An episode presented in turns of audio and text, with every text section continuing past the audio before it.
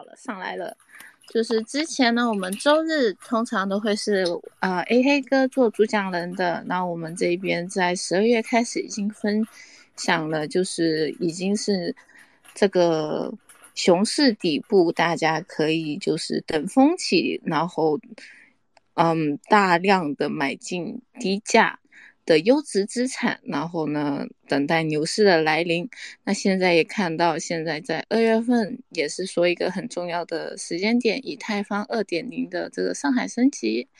然后呢，也看到进行了一下小阳春的行情。那我们之前前几期呢，A 哥还分享了，就是可能一些对金钱的一个掌控的方法，可能是像。地主怎么样是致富的？然后《孙子兵法》还有怎么样，主要是一个掌控钱的方式，而且在这个同时，也是希望大家可以就是，呃，拥有这个整体的思路。除了就是我们这边只是跟大家分享说这段时间怎么样 K 线走过的过程之外，还是也希望大家就可以获得更多。不一样的就是整体对钱或者对金融市场整体一个架构的思想哦。好，那 A K 哥，我们要十分开始吗？还是我就 直接开始？可以，可以十分开始，可以再等一等。然后，对，然后是这样，就是之前呃，反反正太就是应该是说抄底，说了差不多得两三个月吧，反正就一直是主主题的那个思路是抄底嘛。然后包括那个。呃，一月一号的时候，咱们那次讲，其实也是主要就是也非常明确的建议啊，就是买进嘛。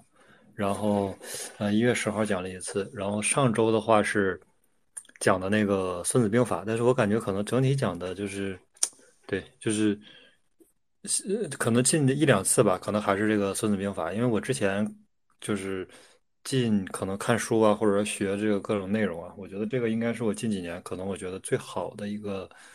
呃，一个课程吧，然后也看的比较多，是那个华山的，华山讲的《孙子兵法》，然后对，然后我这边可能主要近期就还是讲一讲交易啊，讲一讲这个交易方法，还还有这个《孙子兵法》这块，然后刚好那个有一个那个朋友是那个呃呃一个大厂的，然后我不知道方不方便说，是一个大厂的一个那个分析师啊，首席分析师，然后他这边对。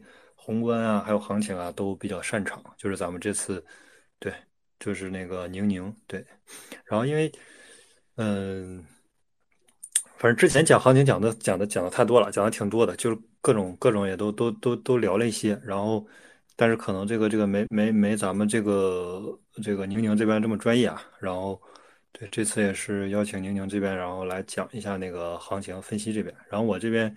呃，顺序就是先先先是宁宁这边先讲讲之后，然后我这边讲一下那个我这边的这个主题，然后最后可能还过一下这个呃呃这个链上数据，过一下这个呃现在的已有的宏观的这个数据，然后还有这个呃链上指标，对，包括这个主流币还有小币种啊这些，对，好，然后谢谢我们的 AK 哥，然后还有我们新的嘉宾玲玲，不知道是姐还是哥。等一下听声音才知道。那如果大家呢就还没有追踪 我们 AK 哥和我们新来很厉害的大厂分析师的话，记得追踪起来，然后也要记得加入我们 Master 的这个学习群，还有我们 Discord 频道。毕竟其实现在还没有到洪亮资金或场外人士大量入场的时间，大家在这个小。还是比较少人的地方，就交个朋友，然后互相学习也好哦。然后是玲玲是姐还是哥啊？哥。哦，好，玲玲哥。然后对，是这样。哎，我记得我就前几天见了那个那个那个 Master 那个 New，就是那个呃发起人。哦。你应该知道吧？那个。我是我是我是 Jackie 哥推荐 Phil 哥找我进来的，我反而不知道 New K。他他和那个 First 他俩是俩两个发起人嘛，然后嗯，反正他他现在弄其他的，然后嗯挺好的，然后他就是还没来，我俩都来没来北京之前，然后他就说说那个说感谢，然后那个因为啥？因为是之前就是在回回家过年之前，我是。呃，跟那个志哥我们仨见了一下，然后吃了个饭，吃个饭，然后后来就聊聊聊聊。他说你现在什么仓位？我说已经满仓了。他说你你之前没有说呀？我说那后来就是他怕给大家带来压力啊，也给自己压力。然后后来他那时候好像百分之五十吧，然后后来他也满仓了，然后过果然过完年就 涨了好多。对，年后又见了一下。对，我就慢慢在定投，毕竟也是周末的主持人。也常听 A K 哥，有的时候中间有不小心跟我记得有一次你跟九幺幺在聊天的时候，然后有不小心透露你蛮长的啦，因为你在问他长尾，然后他回问你，所以大家要记得来听我们周日的这一个 A K 哥这边分享哦，有很多东西就是 Space 即时分享你才能知道的哦。好，哎，玲玲，玲玲那边是开能能开麦吗？呃，好好好，我可以开，谢谢主持人，谢谢这个 AK 哥的介绍。我错了。那下一步我们是是什么什么进怎么进行呢？主持人？那那宁宁哥，你这边是先给我们分析一下先嘛？刚才 A K 哥牌也是他那边，就是宁宁哥你这边跟大家先分析，然后我们再讲一下《孙子兵法》的，然后再做整体宏观市场的一个数据分析嘛。好，分分析我分析哪方面呢？就是哪哪个哪个方向呢？宏观，呃，加密市场的下一下一波的这个趋势。还是某一个具体的一些主题呢？嗯，A K 哥，你觉得呢？我觉得都都行，或者是嗯穿插着来，要不然我先来一段，或者你来一段也行，或者你先来，你你看一下。要不 A K 你 A 哥你先来一段吧，你先来一段，我你的话题来。嗯，我错了，我错了。嗯，可以，那行，那就还是因为主题是那个。就是《孙子兵法》嘛，这个这个它这个背景其实比较比较比较比较多啊，就是因为《孙子兵法》是这样，它是可能就是我我可能先不讲这个，但是我说一下大概背景，就是现在，呃，国内的这些呃，这这相相当于是这个古典嘛，是吧？然后这个古籍，然后它这个。有很多有很多这种版本啊，就是说不同的人解释的、注释的，因为咱们看原版肯定看不出来嘛，就是需需要去看这种解读版本。但是解读版本其实特别多，可能有有几十种、上百种这种。然后，呃，我看我说我看这个版本，因为不同的人看的版本绝对不一样。就是我这个版本是那个叫十一家注《孙子兵法》，然后这个版本呢是就是说，嗯，大概两千多年来吧，然后。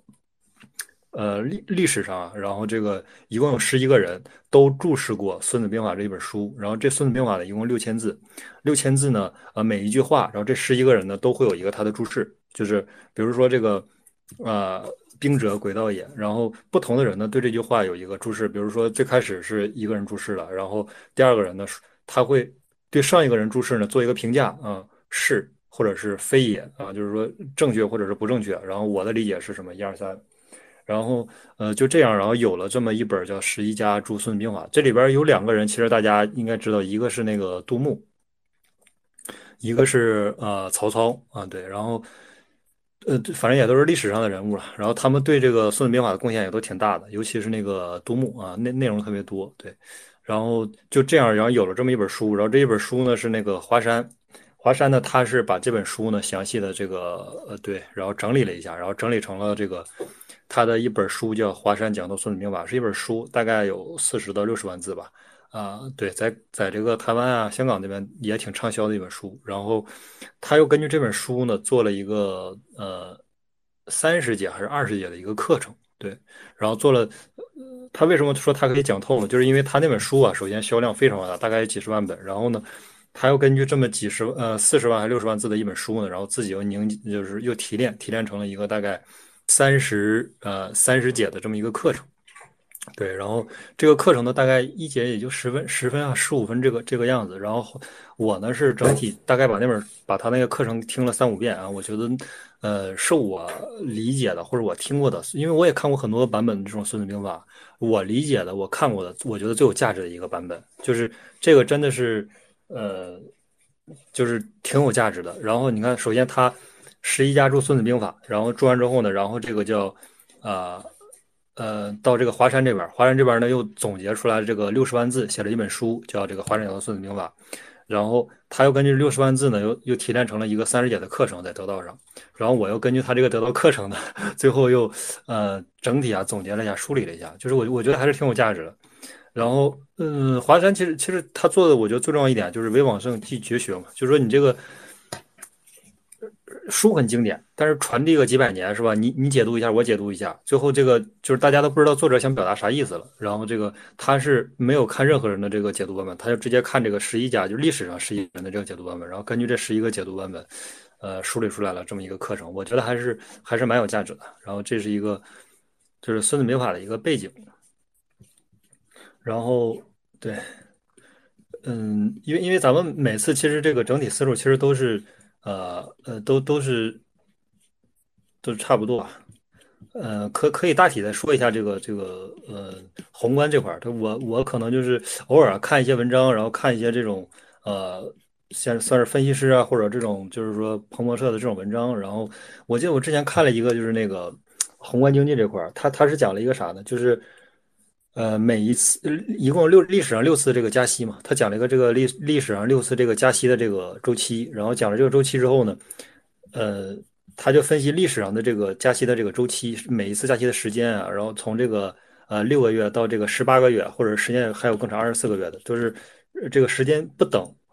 然后后来分析来分析去，最终的反正一个结论就是到现在这一次，我记得当时的结论是说美联储这一次呢会呃短平快。因为他这边现在这个负债特别高嘛，就是现在美随着加息的这个时间延长啊，美联储其实也需要付出高昂的这个呃利息，就是比如他欠这个呃沙特的，欠这个中国的，他欠的这些钱呢，也需要不断的呃去给利息。现在他每一年光付的利息就得呃一一千九百多亿，就是这个已经是非常庞大的一个数字啊。然后后来结论就是短平快，他这一轮呢就是迅速的。比如说从二十五到五十到七十五，然后迅速的连续推几次七十五，然后推完几次七十五呢，然后迅速就是到五十到二十五，然后迅速就降下来。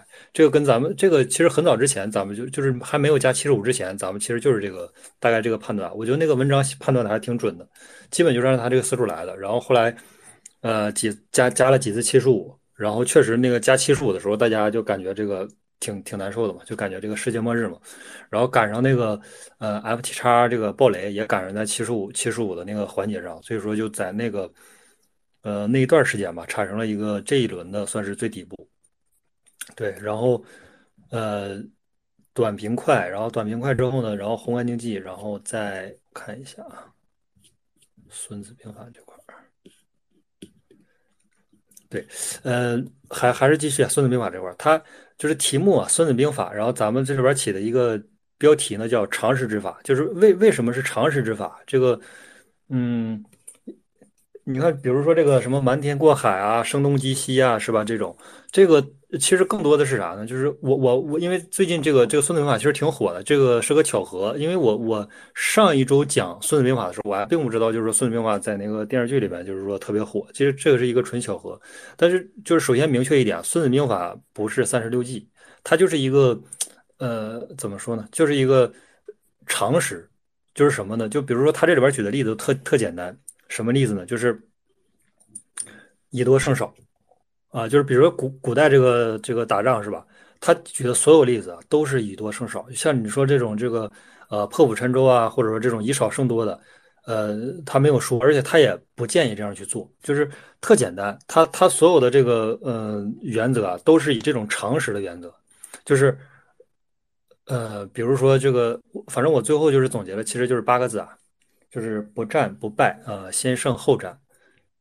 呃，分别解释一下，不战不败，先胜后战。这个，嗯，为为什么说先不战呢？就是他第一个例子就是啥呢？就是你打不过，比如说咱们现在这个兵力只有八千，然后对面呢有有这个一万啊，甚至更多。那咱们首先第一是打不过是吧？打不过，OK，不要打。为什么？因为你你用防守啊，防守损失是更小的，你去打这个损失更大。而且第一你也打不过，第二是什么呢？第二就是呃伤敌一千啊，然后这个自损八百。这个其实也是也是不打啊，就是为什么呢？因为，呃，你你是损失了八百是吧？然后你这个可能这个没有完全损失掉，但问题是还有除了你们两个还有其他的呢，你这可能是直接被其他人这个坐收渔翁之利啊，也不打。第三个是什么呢？就是说打得过啊，咱们有一万，他有两千或者他有一千，咱们也干什么呢？也不打，就是反正就是不战，不战，不战，不战，不战。孙子兵法所有所有里边的原则里边，第一条啊，一定是不战。就是这个这个这一战呢，或者这一仗，我能不打就不打，我一定要尽可能尽可能的节省自己的兵力啊，节省自己的兵力原则。然后这是第一点，一定是不战。然后就是你看第三点说是吧，打得过，呃也不打，为什么？因为不战而屈人之兵嘛，是吧？胜就伐谋嘛，是吧？我能不能看看我能不能去派一个说客说服他，让他直接投降？然后，呃，对于咱们来说呢，就节省了这个兵力，是吧？对于这个呃敌方来说呢，咱们也不用去这个。呃，短兵相接，然后这个还还付付出更大的这个代价去这个呃收获这个人心是吧？呃，不战而屈人之兵，这个我觉得这个是最重要的一点啊。孙子兵法里边反而是最嗯，反正反正你看这里边内容讲了很多啊，这个呃战术篇是吧？这个行行呃行军篇、虚实篇、这个军争篇、谋攻篇，就是讲的特别多。但是我整体分析下来，因为我看了好多遍，我觉得这里边最重要的一点啊，就是不战，就是说能不打。就不打，呃，就是说你你不要觉得说这个，呃，这个这个这个像这个汉武帝是吧？他这个特特别喜欢这个打仗，这个开疆扩土，但是确实花了很多钱，死了很多人，这是一个核心点。就是第一，能不打就不打，这个是非常重要的，就是不战不战不战不战，直到说说这个，啊，这个 非打不可是吧？就是一定要打啊，不打不行啊，已经到家门口了，这个时候才想着说，呃，对，呃，先胜后战。把战呢是放在了最后，就是不战啊。咱先先说了不战之后呢，然后再说不败啊。怎么不败呢？就是你看两个企业或者两个国家啊去竞争，这个核心点是什么？核心点是，呃，败不败呢是在于己。就是，嗯，我记得之前那个梁宁说的，就是一个呃做产品特别厉害一个大神，他说的一句话是啥？就是说这个企业什么时候会结束呢？并不是说资金啊用完了就结束了。不是资金，也不是这个说这个，呃嗯，也不是说这个这个这个，呃嗯，比如说这个呃人不在了是吧？就是这个员工都不在了，离职了啊，都人也没了，然后这个时候就结束了？不是，是以这个创始人的这个意志啊，他倒下了就结束了。就是这个这个创始人他觉得这个事儿我不想做了，哪怕现在账户上还有很多钱是吧？或者说呃还有一些没有用完，那当这个创始人心灰意冷的时候。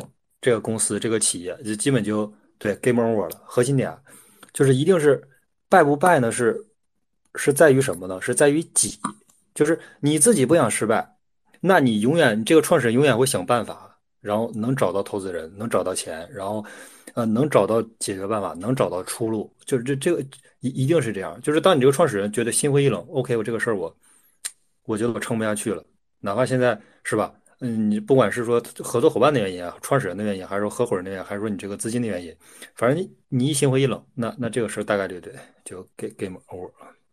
然后那个 new 老板，我看上来了，要分享一下吗？没有没有，我就是很同意你刚刚说的这个这个观点。我最近刚看了一期那，我特别喜欢看那个老高和小莫的视频，然后他们有一篇。视频也在讲那个《孙子兵法》，我在认真听呢。AK，你继续讲，说的非常好。哎，好嘞，感谢感谢。然后，对，哎，帮帮 AK 哥这边补一下哦。那不战不败，也其实上周也有提到一点，我有听嘛。那不战那边就可以套在我们这边资金应用率上面，你就要保留自己的本金。然后呢，不败的话呢，这边你就可以看到很多投资以前的题目，没有想到说投资最重要的一点是什么？投资在创始人身上面，他会不会喊单？或者另外一个像看 NFT 项目的时候，你也可以看到说，创始人或者项目方的 founder 会不会常在这个 Discord 频道里面出现，或者他是消失的？那也是一个很好评断项目的方法哦。好，可以继续。OK，好的好的，感谢感谢。这主持人很专业，呃，然后，呃，就是说胜不胜呢，是在于谁呢？是在于比啊。就比如说咱们现在同样去做道，是吧？啊，也有这个不同的道，然后咱们就可以理解成咱们互相之间是一个呃呃不同的这个组织，不同组织呢有一个竞争关系。那你说咱们这个 master 能不能做过？比如说这个之前的这个什么，呃呃呃，B B 大队还不算啊，反正就是说其他的道吧。呃，像这种就是因为我看咱就说粉丝数量嘛，比如咱粉丝数量现在是将近八千个，有这种就是说超过一万的，或者说两万的这种道组织啊，就是说咱们有没有可能在人数上啊比他们更做的更多？这个我觉得是在于哪儿呢？就是说是在于对方啊，这个不在于咱们自己。为什么呢？因为你看，比如说这个 发起人没有放弃这件事儿，是吧？那这件事儿咱们首先是能做，但是咱们能做的多好，能做的能不能超过对方？那那不是在于咱们了，因为。咱们的这些呃人啊，咱咱们这些人的能力呢，是短时间内是不可能有一个非常大的提升的。他就只是说我按部就班的，然后可能每一天啊或者每一周在进步，但是他有一个很大的进步也很难。就是我们按照我们已有的这个过往的经验和能力，然后不断不断的去把这个道呢做得更好。但是你说能不能突然一下就超过一个是吧？有两万多人的一个道组织，呃，这个很难。为什么呢？因为除非说他那边是吧？因为你超越对方有两种方式嘛，第一种就是咱们快速的提升，或者说逐渐的提升自己；另一个就是他自己他不干了，他下降了，或者说他这个呃到组织内部发生分裂，那他这个人数可能从两万，呃逐渐降的少了，次数少了之后，然后他就降到一万、一万八、一万五啊、一万二，然后可能咱们稍微努力一下，咱就超过他了。就是你能不能胜过对方，其实是在于比，是在于对方，就是你你你你努力，这个是必不可少的，也是个基础条件。你这个企业去努力也是一个基础条件，但是你能不能赢过对方，还得你你还得考虑对方，就是是是一个差值，是一个变量，两个人同时变，你变得比他快一点，或者说他在下降，你在上升，那这样就有可能胜过对方。所以说不败呢，其实就是这一点，就是说，就是嗯不战不败，就是说咱们能不打就不打，然后呢，然后第二点呢，就是说我我理解啊，就是说。嗯，我这边就是可能，因为我我觉得这个《孙子兵法》其实对我整个的这个这几年的价值观其实影响都非常大。就是核心一个点就是，第一是不战，不战。我我个人理解就是要和这个呃周围的小伙伴是吧？不管是同事也好，或者说这个朋友也好，或者说这个合作伙伴，或者是这种哪怕是一个微信好友，就是说尽量是达成合作啊，尽量达成共识，就是说不要发生这种呃。敌对的，或者说这个，嗯，不太友好的这个沟通，或者是说这个，呃呃呃，这个叫呃链接吧，就是说尽量达成合作啊，共赢，然后就达成共识，然后大家一起呢这个做事儿，一起赚钱等等。然后第二个 不败啊，不败，我这边理解的就是就是其实就是做事儿嘛。他其实我觉得核心说的一点就是不战不败。呃，不败的核心核心点就是啥呢？就是我不失败，就是我可我可以不考虑说我未来要赚多少钱，但是我一定要考虑我这一次不亏钱。就是我到了一个什么阶段啊，是吧？我就止损，或者说我这一次的这个呃，为什么可以不亏钱呢？啊，因为你拿的这个时间足够长，你拿的是一个周期的时间啊。你到 你在熊市的时候买入，然后你到这个牛市的时候卖出，你赚了一个周期的钱，OK。那你就不会亏损啊？就是你，你为什么会对未来是有一个确定性？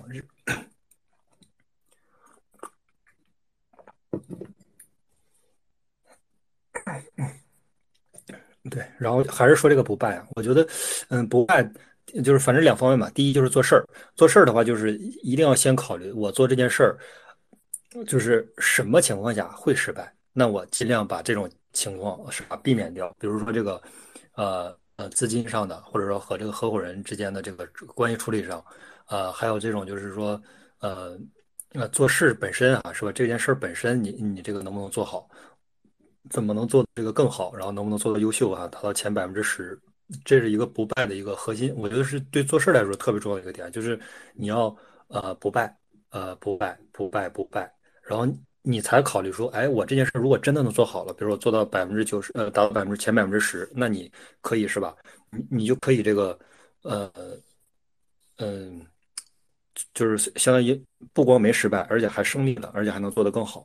就是一定是先考虑，反正我目前做所有事其实第一第一第一一定想的是是吧？失败，那就是 比如说咱们一起这个和朋友一起去做一件事儿，或者一起去这个，嗯。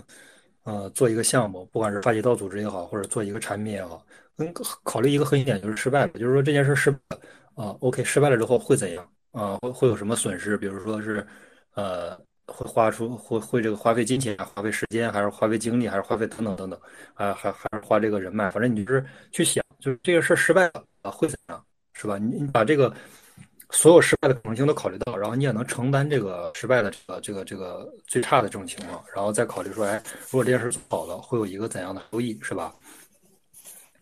呃，我我觉得这个，反正这个这个点对我来说是挺重要的，因为啥？因为咱们去做事儿也好，去干嘛也好，肯定是考虑的是说能成嘛，咱们或者说有更更好的回报、更大的预期，咱们才去去想这件事儿。但问题是什么？问题是，嗯，就是。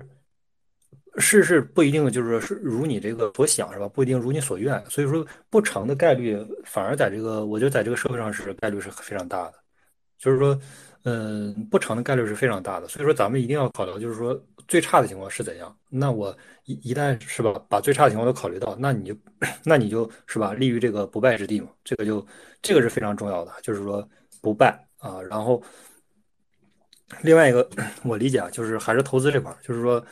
嗯，投资其实也是一样的，就是你你要考虑一个点，就是说最差的情况是怎样的，比如说是吧，最差的情况你能不能接受得了？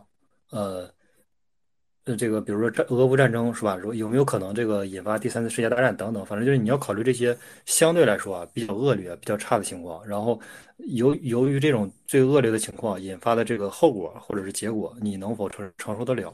这是一个对比比较重要的点，就是。不败嘛，核心还是不败啊。就是说，那你一直不失败，那那你不就在是吧？那你不就走在走在成功的路上吗？你早晚有你做一百次还没有一次成功吗？是吧？这这个是非常重要的，就是你不退步就可以了。那你不退步，那是吧？那你可以不进步，但是你只要稍微进步一点，那你不是在向前吗？就是你可以一点都不退步，这这你如果能做到这一点，那那是相当厉害的。或者说你如果说把不败这件事儿尽可能的控制好，那你永远都不失败，是吧？那。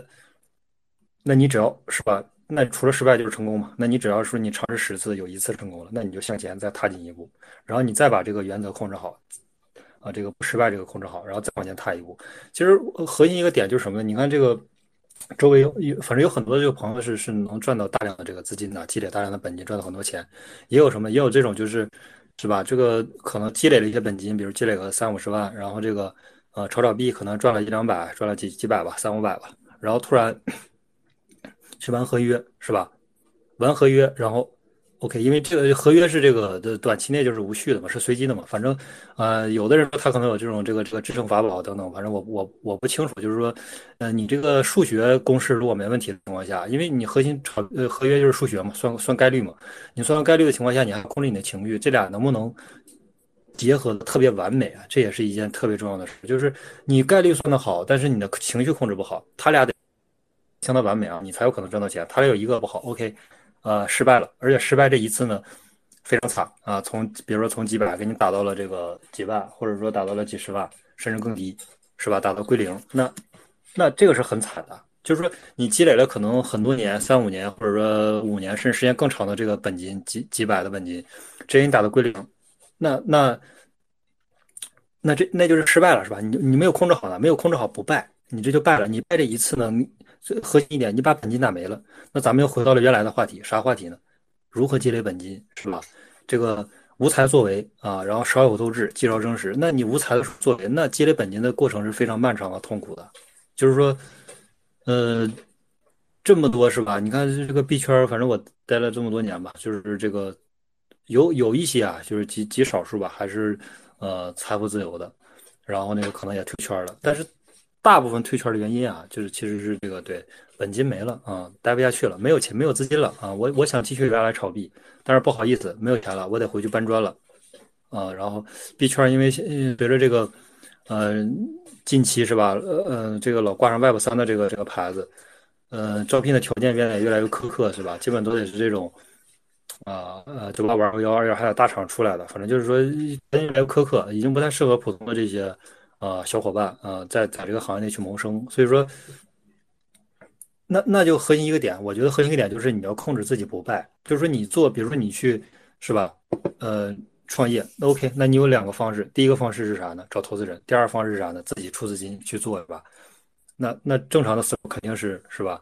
不败嘛，因为你你你这个这件事儿不一定能成功啊，咱就说百分之五十的概率吧，咱都不说百分之十、百分之二十的概率，就百分之五十的概率成，算你一半儿，是吧？然后你比如说自己投了这个五十、一百进去之后，呃，那大概率就没了嘛，是吧？就是说不要做这种，就是我觉得啊是不确定性的事。你你不失败的原因就是啥呢？就是你要做确定性的事啊，那就不会失败了。你。做投资也好，你去做这个呃创业也好，你去做工作也好，你做确定性的事儿，那不就不会失败吗？你去打工一个月两万块钱、三万块钱，那不是固定的吗？那这是确定性的事儿，是吧？那你说你偏要这个创业，好，把自己的本金全部搞进去，OK，或者玩合约，这个不确定性的事儿，然后失败一次，那我觉得很难翻身的。这个，嗯。对，反正反正反正是有有概率，但是挺难的啊！你还要这个付出更多的时间和精力，然后静下心来，然后去啊积累这个本金。其实你看所有环节里边，无才作为，是吧？没有才，你要作为嘛？这个这个这个过程是最漫长、最痛苦的。少有斗志，少有斗志呢，就是这是一个链接点，就是我怎么从这个啊没有本金的时候积累到一定本金，然后我少有斗志这个。呃，不同的人天赋不一样啊，你可能快的可能就一两年、三年这种，慢的可能得十年八年，是吧？这种十年八年的这种，呃呃，我我不知道，我不知道十年八年时候还能不能开窍了，然后才能达到这个最终的这个积少成实，我自己的阶级是吧？然后把自己的整体资产快个十倍、二十倍，上升一个台阶，然后这个做得更好。嗯，对，这个是。这四三步里边，我目前我觉得是第一步是最难的，就是啥？就是呃无才作为，就是而且时间啊周期是最长的。然后你你一旦把这个无才作为这一步过去，而且你把这个介绍争呃这个呃。少有斗志这一步呢，就是你稍微在这个呃积累一定自己的本金之后呢，在第二个第二个环节少有斗志，你稍微训练自己的投资思维，然后让自己有一定的投资意识，然后逐渐达到什么一个临界值呢？就是说你可以靠你自己的这个投资的这个理念，不管是是是每个人投资理念都不一样，但是你靠自己的投资理念可以做到什么呢？可以做到呃一次获得获取到两到三倍的收益，或者是说这个更多，而且是确定性的收益。你可以靠这个呢赚的钱呢，比你自己啊靠时间靠这个时间换取金钱赚的更多。比如说你这一年可能就是本金是吧三十万，然后你靠这个投资呢一下赚了这个两到三倍，可能赚了一个这个呃五十万左右，比你打工的赚的要多。那那这个我觉得是一个临界点，就是你少有斗志的时候，这个你的这个思维呢 已经相对来说啊已经形成了这个啊初级版，然后你再不断的这个强化它，把把它的各个方面呢再去这个呃延展开。那这这是非常好的点，就是啥呢？你一旦就是说达到了这个临界值，你是就是介绍这个少有斗志的时候，你你这个投资的这个呃理念也好，思维也好，你达到这个临界值，你赚的钱呢可以可以超过你自己这个通过打工换取的这个本金，那我觉得这个是非常重要的，然后才有机会达到第三个，就是这个叫呃呃积少成实，就是咱们直接赶上一个大的经济周期，然后呢啊顺着周期走，逆着周期操作，在这个呃底部的时候是吧，低价啊。就是核心就是低价重仓嘛，你什么时候价格价格低呢？不就经济危机的时候价格低嘛，是吧？没有危机哪来的低价呢？一定是有金融危机，然后一定是有这种特别大的金融危机，才有特别好的价格，低价重仓，然后呢，剩下就是等风来嘛。就我们就逐渐就就剩一件事就是可以等，就是一直等等等等到这个周呃牛市周期来，然后这个也就是说这个去杠杆这个这个加杠杆周期来呃放水，然后我们呢在这个这个这个人声鼎沸的时候把这个。筹码抛掉，啊，然后这一轮周期不就 OK 了吗？这个就是，呃，我觉得大多数其实投资理念可能有很多，但是我觉得这个，呃，比较通用适用性的，其实也就这个本质了，就是说顺着周期走，然后逆周期操作，在金融危机来的时候，呃，低价重仓，然后进去，然后在这个呃高位的时候，人声鼎沸的时候，然后你抛掉，然后再静静的等，等到下一个经济危机的到来。啊，对我我我我我我理解，可能目前就是我这边的这个投资理念大概就是这个思路，然后，呃，不战，然后不败，然后最后到这个先胜后战，就是现在已经就是说，你看咱们比如说跟竞争对手啊，或者说跟这个两个国家之间去这个这个战争发生这个等等，就是你去讲和，然后你去这个呃这个说服，或者说你去这个。啊，等等吧，去这个这个上攻，这个发谋是吧？其次发交，最后这个发兵都不行了，是实在不行，最后啊必须得这个打了，非打就是啥呢？就是呃先胜后战，就是要打也可以，但是我们一定干嘛呢？一定要先胜，然后咱们再说我我怎我怎么能确保我胜利之后我才去战？这个是非常重要的。就是，呃，其实就就是这个，在现代这个企业里边，就是一个就是这个 SWOT 分析就可以了。啊，古代可能不太一样，古代它是讲的是这个五事七计啊，这个呃什么这个将属有这个将属有能什么这个呃，大概意思就是说这个呃君主是否有这个呃德行，然后这个将军是否有才能，这个。呃，士兵是否这个对这个有纪律，然后这个赏罚是否分明？它整体讲的就是，呃，跟现在的这个呃 SWOT 分析两个企业互相之间优势劣势啊，然后这个差异化呀，跟这个比较像。其实，就是先胜。然后这里边有一个就是那个，呃，《史记》篇嘛，《史记》篇这里边有一个核心点就是啥呢？就是呃，先胜里边有个有一个这个《史记》篇啊，然后计算五十七计，呃。史记篇的计啊，这个特别重要，就是它这个，你看计是吧？有有很多词儿，计算啊，计谋、阴谋诡计，还有这个啊啊，反正反正等等吧，三十六计，这都是计。但是它这里边的计啊，就是史先圣里边的计，这个史记篇的计嘛，它是讲的是啥呢？是是计算，就是不是阴谋诡计，也不是这个什么啊计谋啊，也不是这种就是呃。反正就是，先不说那个三十六计啊，也就是首先三十六计和孙子兵法，它俩不是一个 level 的，为啥呢？因为，嗯，说忘说了一个背景，三十六计是目前世界公认的啊兵法排第一的，对，这这个是呃，不光是中国公认，这个也是美国西点军校都这个都是全世界公认的一个，就是最他用了最经典的这个话语，然后最经典的话术，然后呃把这个打仗这件事儿呢说的，我觉得是就是。呃，整体也是比较透彻。OK，说到这个胜胜这里边这个计是啥呢？就是《史记》篇的计啊，一定是呃计算，就是我打之前我就要算好，是吧？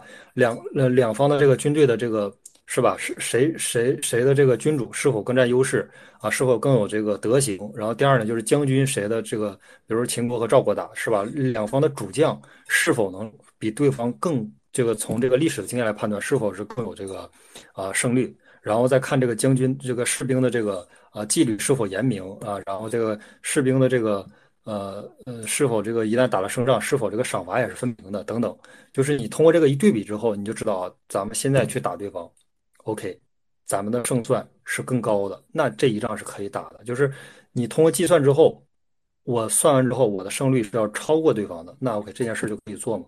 但是比如你算完之后，胜率没有对方高，是吧？将军这个。没有对方强，然后人数呢没有对方多，就 像那个赵国是吧？那个呃廉颇，廉颇这个呃跟这个秦国打的时候，呃他为什么就就就不出去打呢？他为什么就一直这个呃就就是这个防守呢？核心点，你你防守省力呀，是吧？你防守。呃，你攻城那多耗力啊，是吧？你攻城又又要这个搞这个云梯，又要搞这个人海战术，要搞这个等等，反正你要搞一系列的这个东西，但是不一定管用。为啥呢？我就在城里面待着，你你过来我就用箭射你，就特简单的方法。我防守是特别省力气的，所以说，蔺相这个廉颇一算，说这个不行，OK，我这个打不过，打不过 OK，那最简单的方式就是我防守就可以了，我防守省力气啊，我什么都省，又节省粮食，又节省这个军队的人数，什么都节省。那我就一直防守，因为啥？因为我没有胜算，我算了之后没有胜算，是吧？这这个是特简单的方式，他就一直防守。但是，呃，后来换了一个人，换了一个那个赵括啊，纸上谈兵的那个人，然后他就是吧，他就这个纸上谈兵嘛，他熟读兵法，但是这个并不会用啊。然后后来就这个啊，四十万啊，就就全被干掉了，全军覆没啊。然后这个赵国就这个 game over 了。就是核心点是啥呀？你得先算呀，你你不算是吧？你上来就。就开干，那那肯定是不行的。你得先什么都计算好了，是计算啊，不是算计，是计算。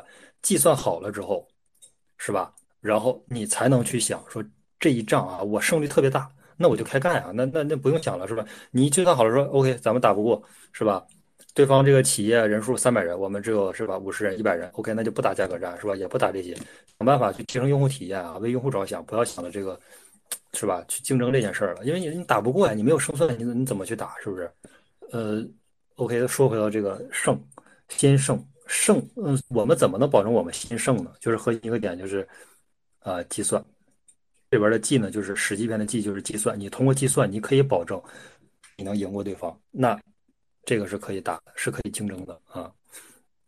然后另外一个就是，这里边有一个那个兵者啊，轨道也，就是呃，然后他这里边说，反正反正说说的比较多啊，就是这个啊，兵者轨道也，说说的这个就是就是这个什么以实击虚是吧？然后这个用虚换实等等啊，声东击西，然后这个这个这个呃呃什么这个瞒天过海，反正都都是这类的吧。但是这这里边就是嗯。核心啊，就是那个唐朝的李世民，他也特别喜欢这一这一章节，就是这个虚实篇。其实核心就是虚实，就是呃虚虚实实，然后这个声东击西，就是你你觉得是虚，它是实；你觉得实，它是虚啊。反正就是这么一个啊，对，呃，兵者诡道也嘛，它核心讲的就是这个。但是李世民给了一个特别简单的一个解释，就是叫呃诡道是啥呢？是常法之外，就是你正常，比如说觉得这个他会从这个。是吧？两两两条路，他会从这个宽一点的桥过去，但实际上呢，嗯，他在这边放了很少的人，就是说假装要过去，但实际上呢，更多的人是在这个小道过去，就是你这就错开了。它实际上是啥呢？就是长法之外。然后，但是这个东西它也一定要有啊，一定要有。其实孙三三十六计里边核心讲的就是这个嘛，就是计嘛。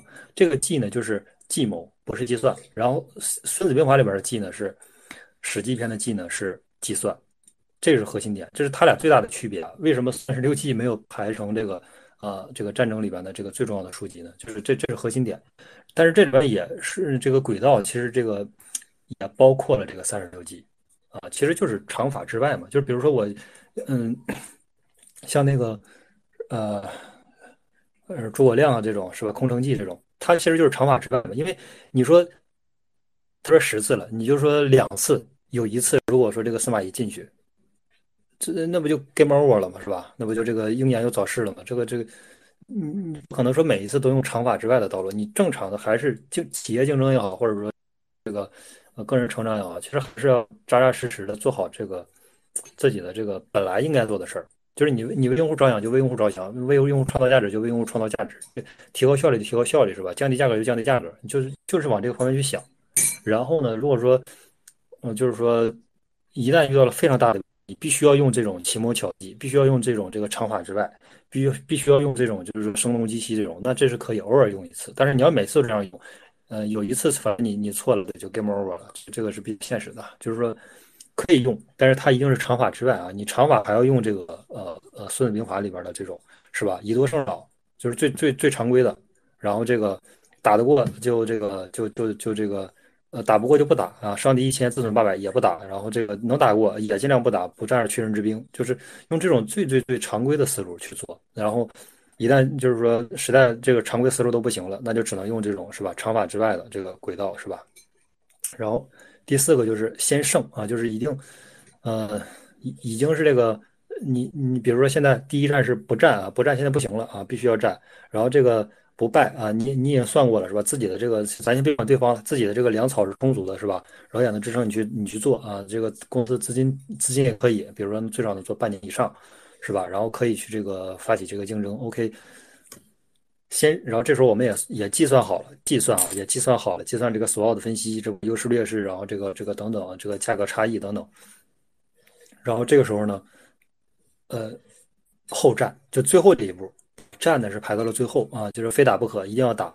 然后呢，这里边也是有两条，第一条就是知彼知己，是吧？百战不殆，这是第一条，就是肯定是尽可能的去了解对方，是吧？他的这个劣势在哪里，他的这个缺点在哪里，然后这个呃，再去这个是吧？再去这个呃。是对方的这个合伙人之间是否这个是吧？这个和谐等等，或者公司内部是否和谐等等，反正就是说，你得知彼知己嘛，你才能想办法去这个是是伐交啊，还是伐谋啊，是吧？你还是这个这个伐兵是吧？这个这还是不同的思路。然后最后一个才是什么呢？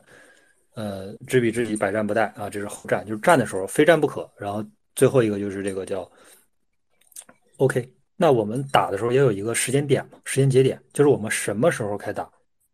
呃。这里边有个时间节点是什么呢？就是等到赢了再打。就是如如果是这个，比如说你跟他打的，就是这个时间点，比如说双方是吧，嗯，互拼是吧？嗯，这个大家都损失，各损失这个这个五千人，那 OK，那这也不是一个很好的思路。什么时候呢？是吧？就是比如说他正过桥的时候，过到一半啊，是吧？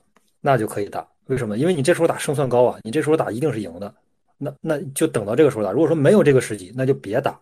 就是你现在不能确保你计算之后打的这一刻是能赢的，那就不打，是吧？就是一定要等到等到你赢了这一刻你才打。你你现在比如说，OK，什么都是不确定的，然后这个嗯，反正什么都计算好了，但是这个啊也保证自己粮草充足，然后呢。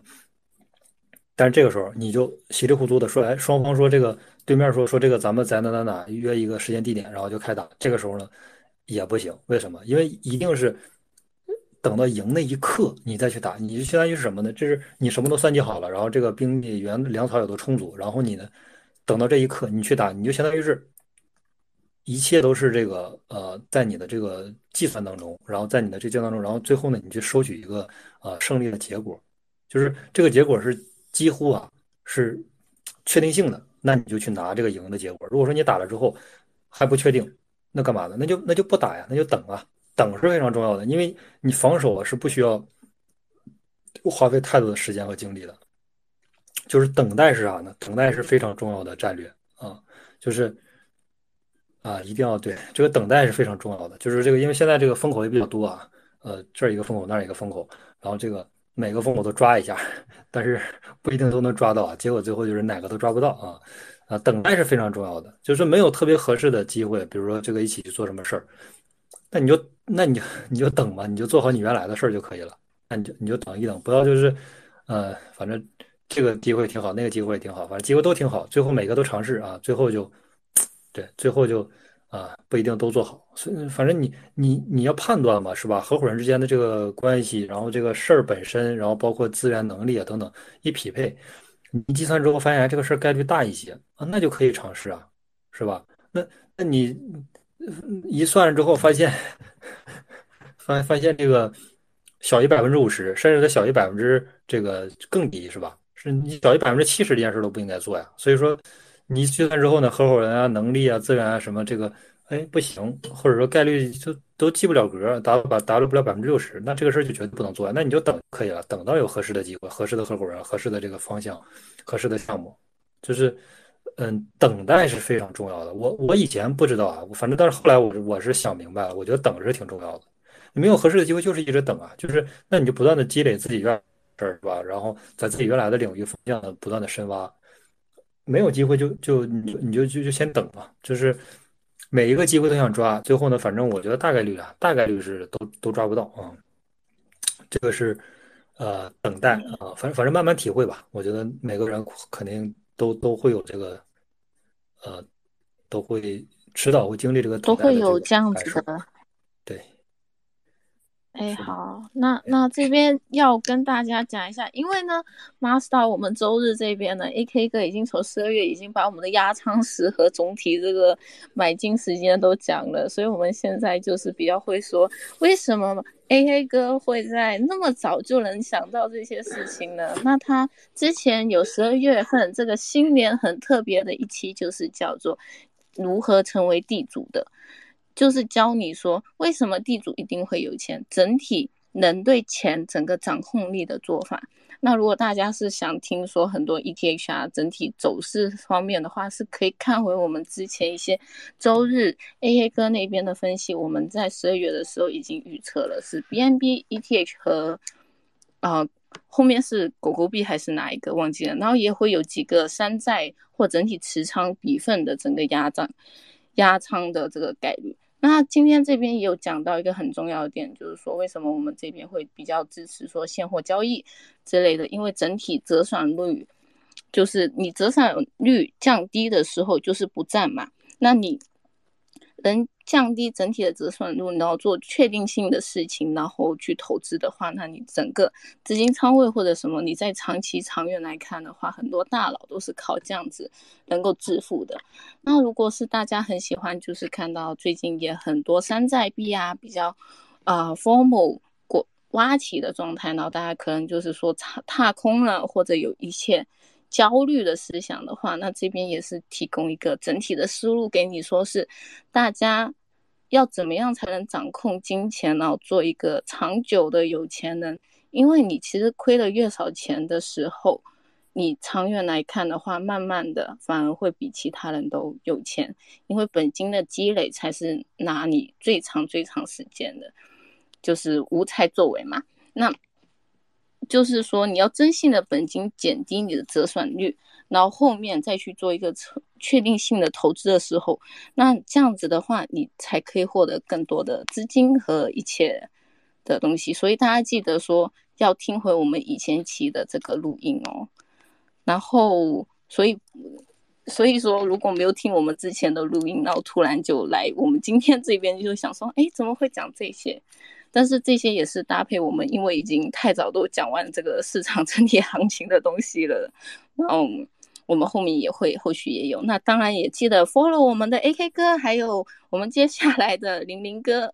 然后呢，也要加入我们 Master 的 Discord 和这个新的学习群哦。哎，好，好嘞，好的，那我开始吧，开始我的部分吧。呃，谢谢那个 OK 哥刚才，AK 哥刚才精彩的这个分分享。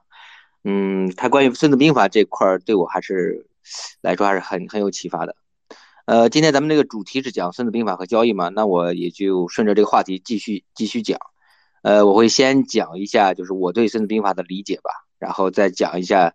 以这个刚才 A K A K 哥也提到的这个长长平之战，然后用这个长平之战来结合我们的交易，然后来去去以这个作为一个案例来去讲一下，就是对孙子兵法的理解。最后也会讲一下，就是我的我的交易的一些方法吧。嗯，我先讲我对这个孙子兵法的理解吧。其实孙子兵法，呃，国内这波火，这波热度是那个就是现在火的那个电视剧《狂飙》。带起来的嘛？那高启强看《孙子兵法》娶娶大嫂，然后成为这个底层人翻身的一个一个一个希望吧。所以带带起一波风潮，大家都买《孙子兵法》。但其实《孙子兵法》这本书本身它的热度和流量都是非常高的。不说在国内，就是在你在我们在海外币圈或者我们在刷这个海外推特的时候，看到那些呃海外的这些金融的 KOL 或者这种。呃，币圈的 crypto 的 KOL，他们经常会引用这种《孙子兵法》的这个《孙子兵法》的言论，而且《孙子兵法》据我所知啊，在这个欧美的这个亚马逊或者或者这些这些书店，它是长居这个畅销书的。基本上这些欧美的这些呃这些大的这种军军事学家或者金呃金融学家，他们都会在自己的这个书呃这个书书架上面都会放一本这个《孙子兵法》，而且他们也经常会引用《孙子兵法》里面的东西。这是孙子兵法它的一个历史地位吧，但是老外他们对孙子兵法的理解其实是有问题的，他们经常把孙子兵法，也不是说有问题吧，他不像我们中国人能对孙子兵法能够有一个完整完全的一个理解吧，因为孙子兵法 开头，开头第一句话叫兵者诡道也，你比如大家的理解兵者诡道也，如果翻译成英文就可能翻译成这个呃呃呃 trick trick way，就是我一个一个一个欺骗或者一个诈骗的一种一种一种。一种道或者一种规律，其实，其实它这就离它离开这个原文很很久了。这个诡固然是在我们汉语里面是有这个，呃，诡诈、欺骗的这个含义，但是他在汉朝的时候，《说文解字》就是汉朝的一本字典嘛，《说文解字》里面，它其实“诡”是是责的意思，是责道，甚至你可以理解为它是一种就是道的一种一种严格的应用，就是兵者诡道也。其实你可以看《孙子兵法》。呃，在我的理解里面，《孙子兵法》也好，或者《孙子兵法》和法家，就是兵家和法家，其实他们是道家的两个应用。道家可能是类似于世界观这个层面的，呃，这个层面的这个知识或者总结吧。然后法家是，呃，道家的这个世界观在行政管理、国家治理方面的一一个应用，就形成了法家。呃，兵家呢，就是道家道家的这些思想、这些这些知识在。在战争层面的应用吧，这是我的理解，这是两方面的理解。然后我之所以这么说呢，因为为什么这么说呢？因为道家道，呃，老子或者《道德经》这本书在讲道，讲了很多，我们可以看到很多哲学书上 N 多的分析啊，流派的分析。其实那些对我们来说不重要，我们只需要知道一点，就对我们做交易者的知道一点，就是道家他主要在讲的一件事情，就是如何去看待这个不确定和确定的统一。因为我们在做。在做投资的时候，特别特别就是切身体会到有一点就是不确定性嘛。你比如说，你你去看，比如我们去看，呃，我知道很多做合约的这个这个朋友啊，喜欢去看五分钟 K 线，或者十五分钟 K 线，或者三十分钟 K 线。你在那个看 K 线的时候，你会你就会发现你的所所谓的这些技术指标，比如说你可以看 MACD 钝钝化呀，KDJ 钝化呀，就这些一一系列诸如此类的指标吧，还有一些更复杂的指标。看这些指标的时候，你会发现它总是在某一个时间段里面去成立，然后在另一个时间段它就不成立了。它的有效性是不不可能贯穿始终的，这是就是一个很很很大的一个不确定的一个直观体验吧。而且如果你懂一点量量化或者懂一点这个数据回测的话，你把你的这个策略，你可以拿到这个 TradingView 或者你自己用这个 BackTrader，你自己做回测的时候，你就你会更加更加就是清晰的看到，就是无论你去做任何做任何的这个指标，就是你在这个这个短线技术指标上，无论你去怎么去优化它，或者如何去怎么去做它，你的这个。胜率就是你成功的概率啊，是不会不会大幅超过百分之五十五的，就是基本是在百分之五百分之四十五到百分之五十五这个区间吧，上下上下这个呃五个点来来波动，围绕百分之五十呃呃上下波动吧。对，这这是一个很大一个不确定的时间。但是如果你又怕这个这个，就刚才 A K 哥也分享了，如果你怕这个周期拉长。如果你把周期拉长，你从周期，你从五分钟、十五分钟，你拉到四小时，拉到拉到一个小时，呃，不是拉拉到一一天，这样的话你会看到，哎，有你的你的这些分析，你的分析在宏观层面，很多时候就成立了。如果你再你再把周期再放大，放到周线或者月线的时候，确定性就会逐渐增强。那那这就很奇怪，这其实就很奇怪的一个，大家去想，这很奇怪的一个现象，就是在在底层的时候，在五分钟的时候、一分钟的时候、十五分钟的时候。是极大的不确定性。为什么到了周线和月线这个级别又变成确定性的事情了呢？这其实就和就和我们这个现实世界其实也很像。如果你拉到微观层面，你去看看这个量子、看电子的这个它的规律，也都是不确定性的，是吧？特波阵原理也是不确定性的。那为什么到了宏观世界又服从这个牛顿定律？我们可以可以去去用牛顿定律很轻易算出一个运动一个物体它运动的所有的规律，我们可以穷尽它。这又是为什么呢？当然，这个老子他不会给出一个数学的一个答案，给给出一个数学的一个数学模型的一个分析，因为那个时候那个也不是工具，也不是这个，呃，也没有成为这个这个就是人们去理解世界、认知世界的工具。老子他主要是通过他的一些辩证法思想和还有他的这个所谓的直观体验去体悟这个道在这个道的理解。在我在我看来，道就是不确定和确定的统一。那那那其实刚才讲了很多这个老子方面的东西，其实我就想说的就是说，这个这个道本身就是就是我想说的就是道的本身就是不确定和确定的统一嘛。然后法家和道和和兵家其实是是这个思想在两个领域的应用。我们现在主要是讲这个这个讲兵兵家嘛，其实兵家里面核心代表就是。就是《孙子兵法》嘛，呃，为什么要要讲这个？讲这个，其实就是说，《孙子兵法》就是说，孙子他在面对这种，就是这个世面对这个世界吧，就是嗯，确定和不确定性统一的这个世界的时候，他的一种方法论，对吧？道家是可能是这些思想，我们价值观，我们是怎么认识这个世界？世界在他看来就是，呃，不确定性和和确定性的统一。那如果兵家的话，他就给我们一种方法论，可以让我们去去利用这个这个世界的这个世界的本质，然后去谋取某一方面的这个利益吧，对我们个人的利益吧。比如说兵家还是谋取战争的战争的胜利，然后我们谋取的是我们自己财富的财富的增加嘛。对。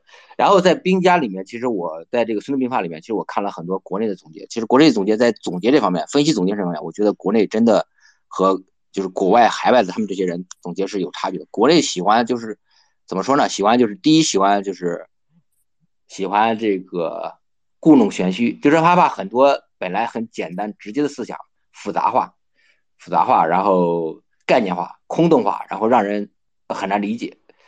这是这是很重要一点。其实我们看很多东西，很多文化丢丢失，一方面是因为这个这个北方少数民族的、北方游牧民族的不断入侵嘛，然后导致这个文化的这个。断根，另一方面就是中国这个文人这个解释学太发太太太繁荣了，太先进了，就是喜欢不停的去注释注释再注释，然后搞得非常复杂，让很多人很难去理解这个本质。所以我建议就是直接看原著，不要去看太多的这个注释。呃，西方它是比较直接的，他会直接去去总结里面的。其实他西方军现在西方军事学现代军事学很大一部分其实就来源于《孙子兵法》，他们里面很西方军事学有很很重要的一个原则，就是几个四个原则吧，拆拆拆解的。第一就是呃 observe 就是观察，第一是观察，你首先你要在进行战争的时候，第一你要观察，观察是主要目的就是为了获取信息嘛。在我们这个投资的时候也是一样，首先你要观察，观察不管你观察宏观。对吧？观察这个美联储加息不加息，美联储的加息节奏，美联美国的这个经济数据，这只是观察。然后还有还有这个，呃，还有你还要再去，比如说币圈的一些小节奏，比如说你观察这个 Air Air Arbitrum 的这个生态，Air 整个生态的发展演进，对吧？去观察 L LSD 整个赛道的情况，然后去观察 GameFi GameFi 的这个情况，NFT 这个市场的情况，这是观察。啊，这里面有很多工具我们可以可以用，对吧？战争的时候他们他们可以用到很多。很多这种间谍卫星什么之类的，那我们可以用用这个，不好意思，我们可以用这个，比如我们可以用一些 Dune 对吧？我们可以用这种数据分析平台，链上的数据分析台，我们也可以去看 The Block Research 这些这些链下的数据呃分析平台，然后可以看 NFT Scan 这些 NFT 市场的分析平台，这些都是可以帮助我们去观察的。首先第一个第第一个是观察，第二个是 第二个是分析，就是我们观察的信息，它这信息并不是及时可用的，很多信息它。它同样的人同得到同样的信，呃，不同的人得到同样的信息，他完全会得得出不同的结论。所以我们就有一套分析的这个分析的方法，去去去把我们得到的信息进行分析。当然，这里面有一些是主观的，比如我们传统的就是，哎，我是一个分析师，那我去呃建立一个知识框架，建立一个评级的评评估这个价值的这个模型，然后我用这个模型去判断分析我得到的信息，然后得出个结论来。另一个就是现在就是。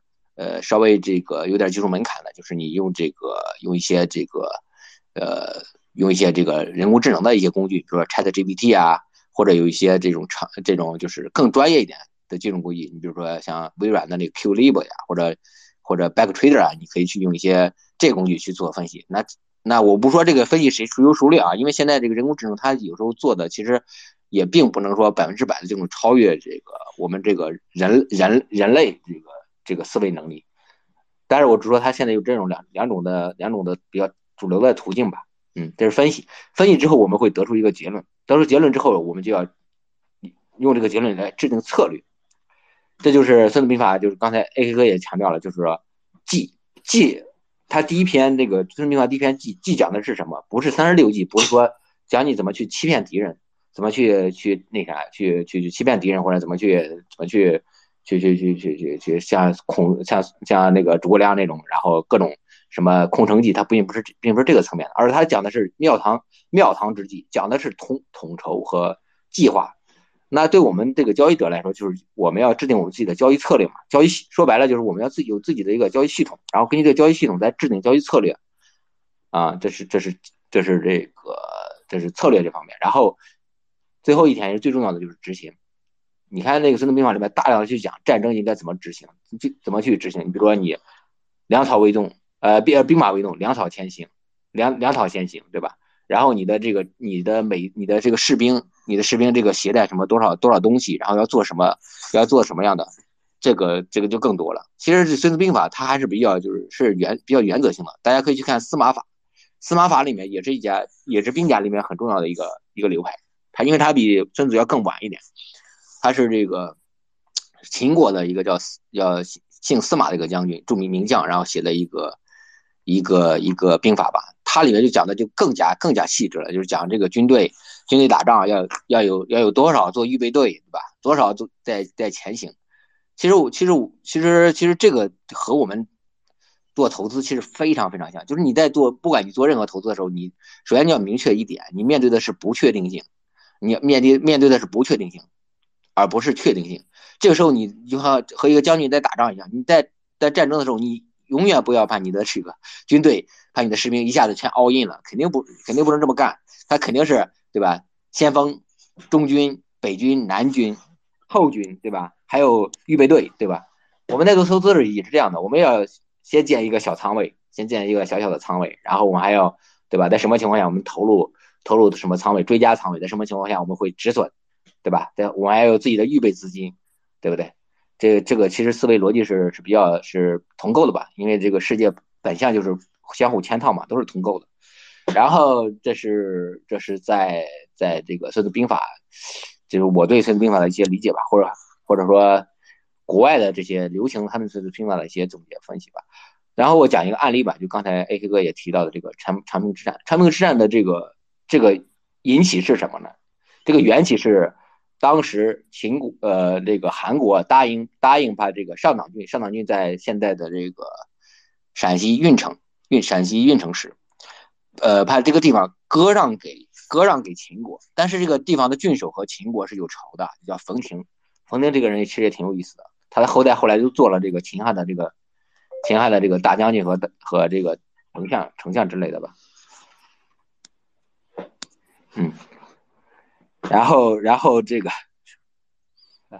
然后这个这个当时这个冯平他就不愿意把这个把这个上党郡拱手让给秦人，然后他就去联络了赵国，然后想把这个上党郡给赵国，然后赵国的君臣当时就面临一个决策，就是。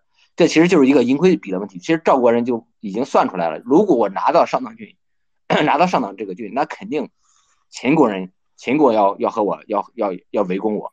那我我要是得我要，但是我得到这个上党郡，上党郡那个地位那个位置是非常好的，那个那个战略地位非常重要。如果你拿到这个上党郡，那那以后在秦国和赵国的这个这个这个对决之中呢，赵国就会获得一个有有利地位，基本上相当于扼住了秦国东出的咽喉。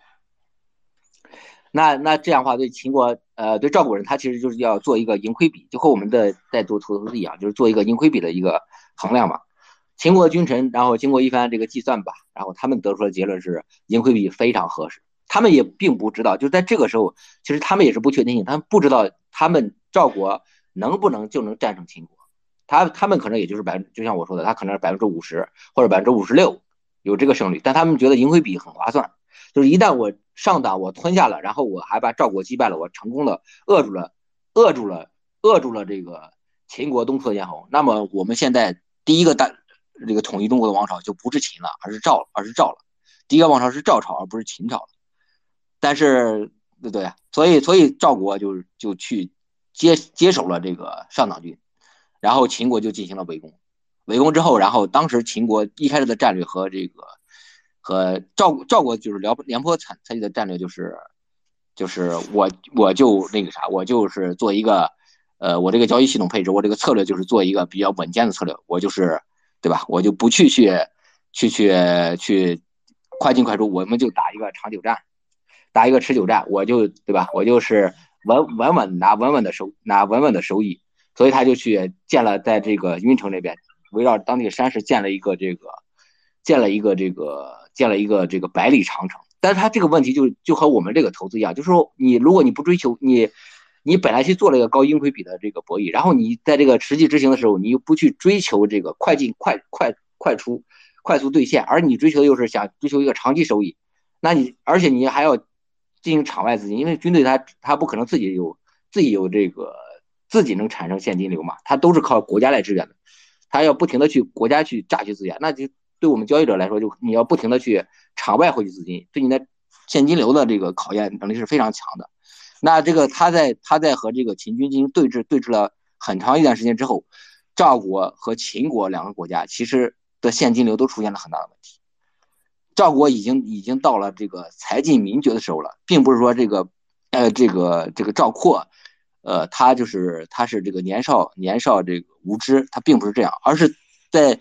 在这个，在在他去去这个，去接接替这个廉颇的时候，他整个赵国已经被廉颇这个策略已经把现金流基本榨干耗尽了，财库已国库已经耗尽了，然后老百姓的生活已经受到严重影响了，无法维持了。这个时候，赵王请的赵括，派的赵括去呃去前线去接替廉颇，然后要改变战略了，要改变改变打法，就是我现在不再用这种大资金。重杠杆、高杠杆，然后去赌一个确定收益，而是我要去搏一搏了，我要去去短线搏一下高盈亏比的事情了。这时候，秦国，秦国其实也顶不住，秦国已经把十六岁到六十岁以上的这个成年男子全部发配到这个发配到前线了。然后，秦国的当时的国王秦昭王也到前到离前线不到二十公里的地方，还是多少里地方去去统筹后勤，然后把把四川所有的这个人力物力全部调到调到前线了。这个时候，两个国家就是已经进入进到这个国战的层面去了，就不再是一场战役，而是一两个国家这个国运之战，就很像我们现在这个中美之间的这个这个博弈一样，已经进到这个层面去了。那这个时候，赵括到了到了这个到了前线，第一件事情就是当然就是撤换所有廉颇的这个廉颇的这个将士，然后发起了对秦国的这个秦国的这个堵堵住。但是秦国当时做了一个隐藏嘛，战略隐藏，就是把白起调到前线的时候。把白起调到前线，但是他没有对任何人公开，然后利用这点信息优势，呃，再加上秦国的这个骑兵偷袭这个赵赵军的后方，然后完成了完成了这波就是历史上有名的这个长平之战吧。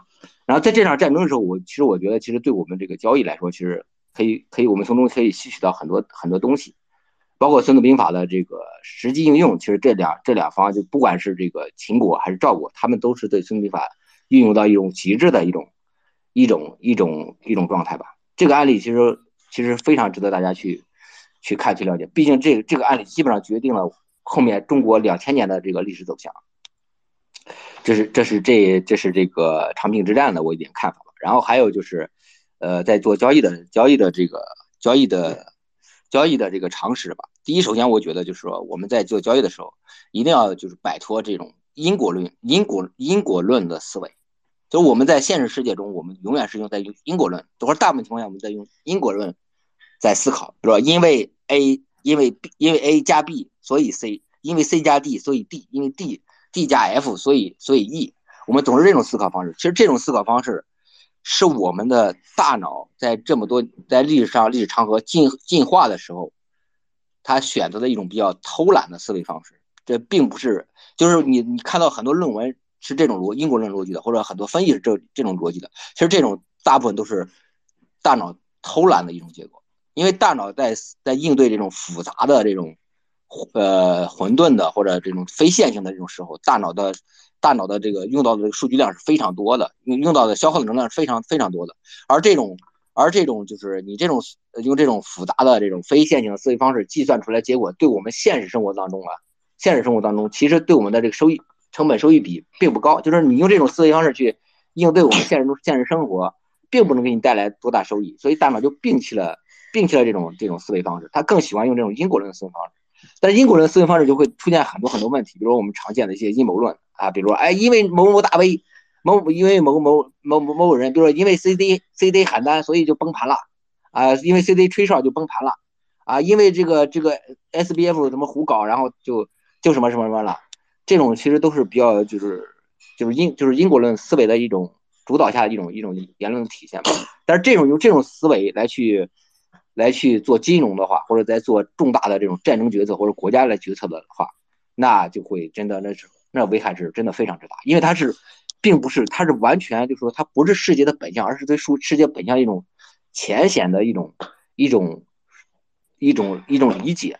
一种理解或者浅显的一种应用，而且这种是一种很粗略的大脑，我们人的大脑很粗略的一种模，很粗略的一种模型，然后生成的一种假象，就是很多时候你看到因为所以因为所以你非常笃定的因为所以因为所以突然这个因为所以就失效了，然后会会导致你的这个账户出现一个巨大的回撤，这也是很多人就是可能在这个牛市里面，呃靠着这个靠着运气或者靠着这个周期的力量。赚到了赚到了钱，但是最后又在这个熊市里面把这个把这个财富又还给市场了，因为你这个财富的得来是是是是是是是可能说是一张美丽美丽的误会吧，只能这么说。所以，我我觉得我们在交易的时候，就是一定要一定要一定要特别理解一点，就是我们在我们在应对的是一个面对的是一个不确定的事情，我们永远不要笃定的说，因为因为什么什么，所以因为什么因为什么因为 A 因为 B 所以。它一定会涨，或者因为 A 因为 B，所以它一定会跌。如果大家做过交易，其实大家都会都会很清楚的明白，呃，这种情况往往往往往往是有时候成立，有时候不成立。那成立的概率是多少？不成立的概率多少呢？大大概就是百分之五十，百分之五十左右。其实就和执行币差不多，差不多。所以我们就不应该太多的去专注这个提高胜率的事情，而我们应该专注提高的还还是盈亏比的事情。就是说，虽然这个。胜率我们是无法把无法无法就是大幅度提高的，但是盈亏比我们是可以做高的，盈亏比来做高的。因为我本人在做交易，比如我当年我是小白的时候，我的胜率很高，我胜率可以达到百分之七十，但是这个胜率它是假的，是泡沫的。为什么会产生百分之七十的胜率呢？因为我稍微一赚就跑了，对吧？赚个五个点，赚个三个点就止盈就跑了，然后亏的时候又又不止损，然后死扛硬扛。那那你你你让你从看胜率的话，你就会看到，哎，胜率是胜率是很高，胜率是到百分之到百分之七十。那你看盈亏比呢，对吧？可能就一点一点三一点二。那你这样话，你你你简单你去做一个数学公式，去算一下数学期望，那你就是负的，那亏损是注定的事情。所以所以我们其实重更重要的那个啥，更重要的这个更重要的这个。这个这个意识应该放到提高盈亏比上。提高盈亏比的话，其实其实这个交易常识大家都会说，都会都知道，就是就是很多老师也会讲，就是最主要做的一点嘛，一个基本原则就是截断截断损失，让利呃让利让利让利润让盈利奔跑嘛。对，就是你在亏损的时候，如果打到你的止损位，那你就要果断的果断的这个果断的止损。你比如就刚才我们讲这个长平之战。如当时这个赵国如果能果断止损，就是我怕上党放弃了，当时那个那个他的亏损已经不可承受了，那你为为为什么不沉损？你还不不止损，然后你还不断的要去加注呢，对吧？那赵国君臣在这一点做的是非常非常非常的不明智，就是他明明在知道自己已经处于战略劣势的时候，他继续的去加注，而不是选择止损，继续加注，直到加加到自己的现金流无法无法承无法承担了，加到这个国穷民尽了。最后去选择这个赵括去做这种生，这种这种生死一搏，结果搏输了，那这个也要这他们也为他们这种决策付出代价吧。我们投资者也是这样的，如果你如果你不止损，然后你不停的那个啥，不停的去去在明明明知道这个这个已经进入下降区的时候，你还打了止损位之后，你还不停的加注，不停的加注，那你最后一个结果就是，最后要么就爆仓离场，要么就是呃，最要么就是这个。这个没有持仓信心，割肉离场，这这是这是很很那啥，就是分孙子兵法和这个交易结合很紧密的一点吧。还有就是，如果我们这个如果我们要优优势的情情况下，那我们一定是不能轻易止盈的。虽然这个是很多很多人说穷寇勿追，但是在交易上面一定要乘胜追击，一定要一定要一定要就是一定要一定要追。斩尽杀绝吧！如果你在你在你的这笔交易是它是盈利的，那你一定是要，一定要是不要轻易止盈，除非它跌破了这个我们常说的一些技术技术指标，或者你设定的这个止盈位，比如说你设的盈亏比是三，它涨到了你的这个盈亏比的三那个位置，那你可以止盈；或者说你这个它跌破了二十日均线，那你那你也可以作为一个止盈的指标，可以进行止盈。这是这是这个交易方法吧。然后其实我我想。最后我想说一点吧，就是说，呃，就是说在做，我们可以看到很多很多这个很多这个 KOL 啊也好，或者很多海外的这些大 V 也好，嗯，他们都会都会去分享很多他们的这个叙事，就是很多叙事讲很多很多这个 L LSD 啊，GameFi 呀，讲这种 CRV 的这种 CRV 包啊，就是最近周末火的这个 J GLP GMX。JLP 的这个这个杠杆，JLP 代币的这个波这个战争，他会讲很多新的叙事。这叙事呢，就是说它并不是能，并不能作为我们投资的依据。这些叙事，它只是说，只是只如果就像我刚才说的那个四个环节嘛，它只是在 observe 这个环节里面，它并不能直接就构成我们的，呃，构成我们这个进行交易的一个一个一个依据吧。我觉得就是说，他他们这些叙事，我们顶多是作为一个获取信息，我们还要自己去。呃，根据自己的这个这个逻辑，交易逻辑去交易系统去分析它是不是一个好的一个盈亏比。你比如说，就拿最近就拿就拿昨天他们喊 QL 中文区 QL 喊普遍喊单的这个 JLP 吧，你可以去看一下他们这些这些这些投 token 这些投资标的，他们是不是一个好的，有没有一个好的买点，是不是一个好的买点，是不是有一个有一个好的盈亏比？嗯，那如果如果的话，你的判断是盈亏比比较比较好的话，然后。你可以去去短线去博弈一下也是没有问题的，但是如果你觉得它在位置已经很高了，然后它在这个时候去喊盈亏比，你觉得盈亏比可能不划算，可能只有一或者不不到一，那这个时候无无论这个这个市场情绪是多么疯猛的，这个有多少人在刷这个事情，那作为我们的交易者来说都不应该去参与这个事情，这是这是我最后要说的吧，嗯，谢谢谢谢大家。好好，谢谢玲玲哥。然后呢，那这边就是也讲到很多，就是交易上面的尝试方法嘛。那最重要的一点也是说，不要被市场疯魔的情绪呢就受到影响，更多的是要靠。策略就是自己计算上面，自己看过整体项目才去，呃，做一个投资的标的。那好像说现在会有很多山寨币在牛市前期嘛，嗯，然后会很多山寨币现在暴起，然后大家可能有踏空，然后看到很多人都晒单，然后产生这种焦虑的情况。但是其实。可能他们中间有亏损的部分呢，也会很多，但是通常人晒出来的都是最好的一面嘛，肯定是告诉你胜率高。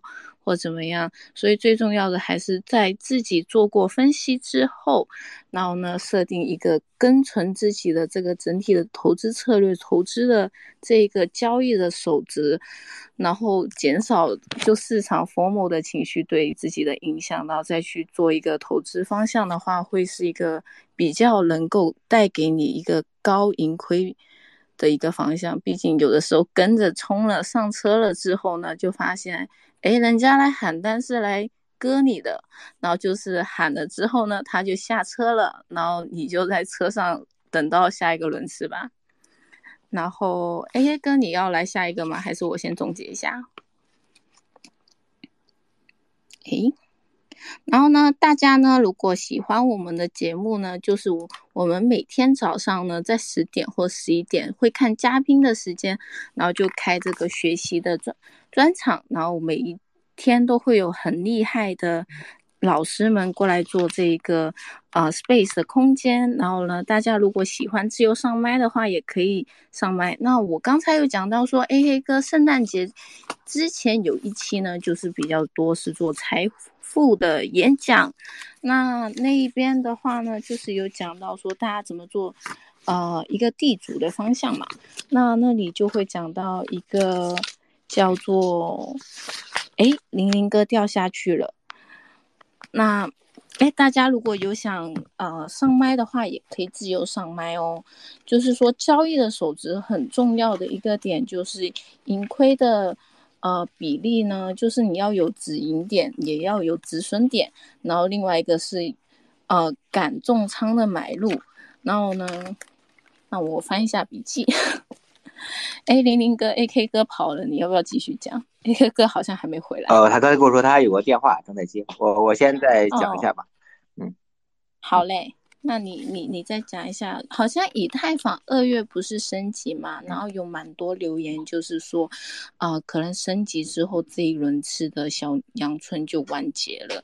你这边的话会是怎么看呢？嗯，对，其实刚才主持人我我有提到，就是说我们在市场上面去。去预测的话，胜率，呃，不管这个人他是专业的分析师，还是我们所认为的这个权威，或者我们认为他很非常牛逼的这个代单老师，他的胜率都是在百分之五十附近。如果你去做，如果我们能够获取他这个全数据，你刚才说到了，就是有些人他可能只晒部分数据，他如果我们能获取全数据的话，都基本上是这样子。所以说，我们去预测说，呃，这个牛市在什么时候结束，我认为是可能。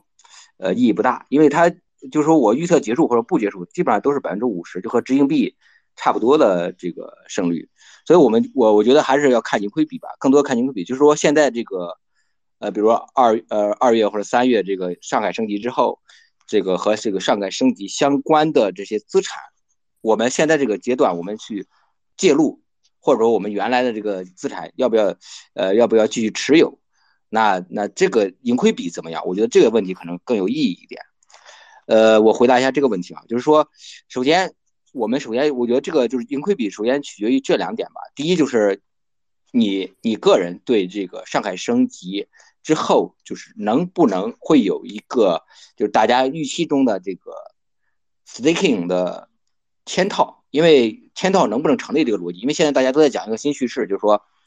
等三月升级之后，然后这个 ST ETH 有了这个充足的流动性，然后我们可以拿这个 S 呃不是拿这个就是质押质质押这个 ETH 生成这个呃衍生品衍生品代权权益代币衍生品代币，呃，Lido 当然是 ST ETH 了，其他的这个 Staking 平台还有还有别的。当然，现在这个市场最主要的是这个 ST ETH，ST ETH 它会不会和其他的一些一些这个 DeFi 然后相互嵌套，然后产生一些就是类似于这种2020年 DeFi Summer，DeFi DeFi 三呃 DeFi Summer 就是 DeFi 之下的时候，那时候就是那时候那时候代币。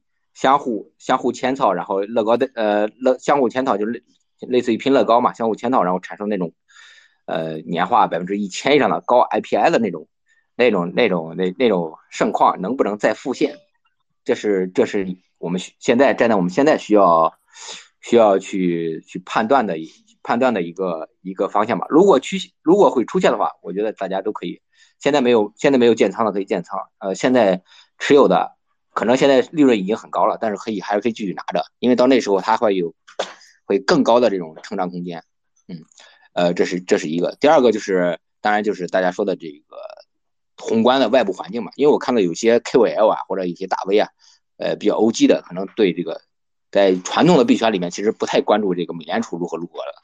那现在，因为我们现在，但是经过这这一轮牛熊之后，如果你说，哎，比特币的比特币和和这个美联储没有屁关系。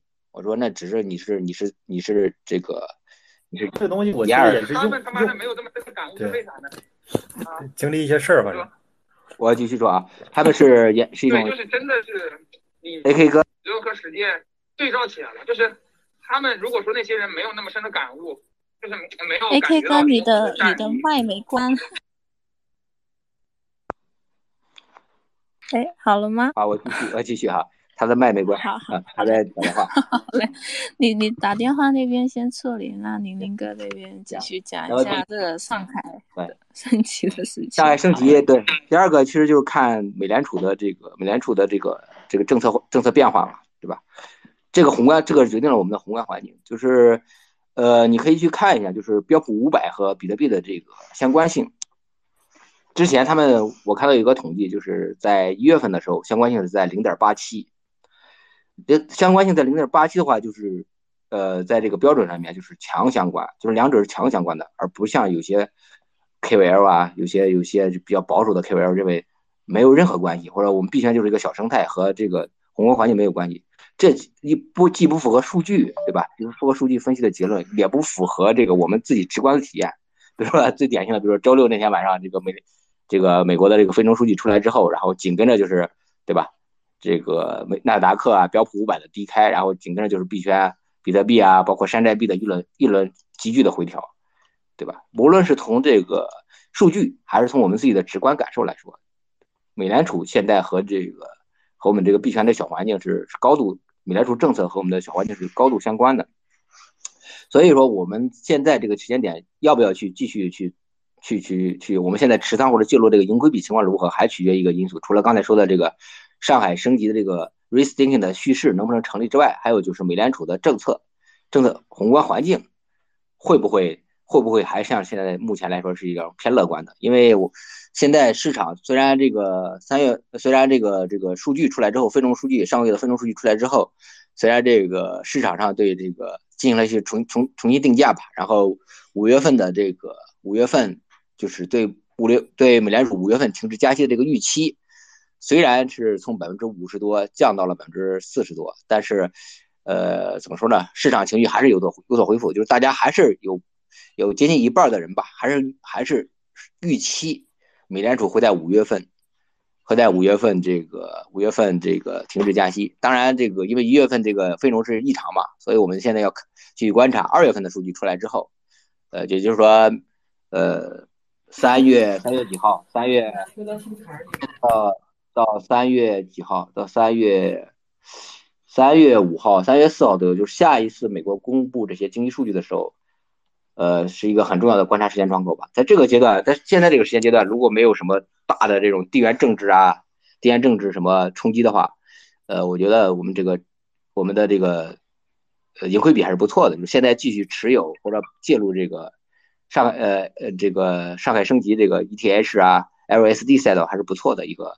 一个一个一个一个买点吧，或者持有还或者持仓持点吧，这是我的一些观点吧。嗯，谢谢主持人。好，谢谢林林哥。那如果台下的观众有问题的话，也可以举手上台或者留言那边跟我们讲哦。哎，K 哥，你那边好了吗？好嘞，好嘞。不好意思，刚才接接了个电话。然后，哎，然后刚才那个，嗯，宁老师这边是是最后是是说判断是到到几月份？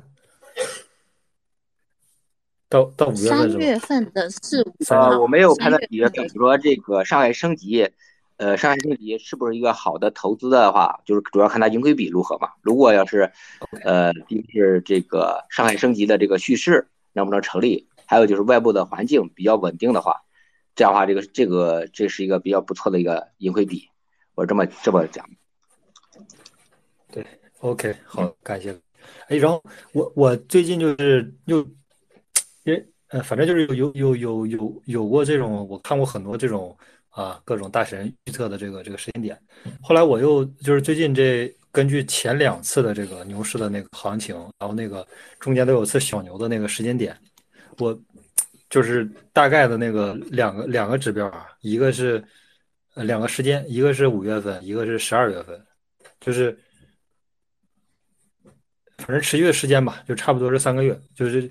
这个一一般中间就是在这个加息之前会有一轮小阳春，小阳春的行持续时间大概就三个月，然后到最后的那个底部周期基本上是十十十二月份。我这边反正就那天我就没有用特别严格的数学公式啊，我就是用了特别简单的那种类比方法，就是几个月几个月之间互相类比，然后大概有这么两个时间对。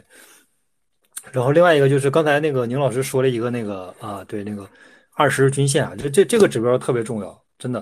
啊，因为均线有很多嘛，MACD 是吧？这个这个这个这个五天的、十天的、三十天的、六十天的、一百二十天都有，呃，也有两百天的。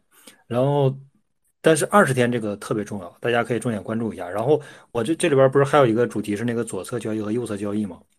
就是，呃，我这因为因为你你要左侧和右侧，就是说你你就有一个这个交叉线嘛，是吧？就是说这个比如说，啊。哪一个均线，然后它达到了这个跟 K 线有一个交叉，然后这个超过的时候，那你那你觉得这个就是突破嘛，是吧？然后当它这个呃，当它这个向下突破的时候，那就是一个向下的一个这个呃，也是一个向下的突破位，然后或者是向上的突破，这是两种突破方式嘛，向下和向上嘛，向下就是破位了嘛，向上就是突破嘛。然后我这边用的指标其实就是二十均线，就是左侧和右右侧怎么区分的呢？就是。可以看一下那个 O O K 或者是 BN 的那个那个交易所，就是你你去一看里边有个指标，有一个那个技术指标里边有个 M A，M A 有个移动平均线，然后你选中有一个叫嗯 M A 三，然后这里边你可以输入一个，就是正常的默认就是二十，然后我我用的是 O K 交易所，然后它是一条紫色的线，大家可以看这这个线，我想办法怎怎么给它发到这里边来。哥，你发你的推特那边，然后我把它拼上去。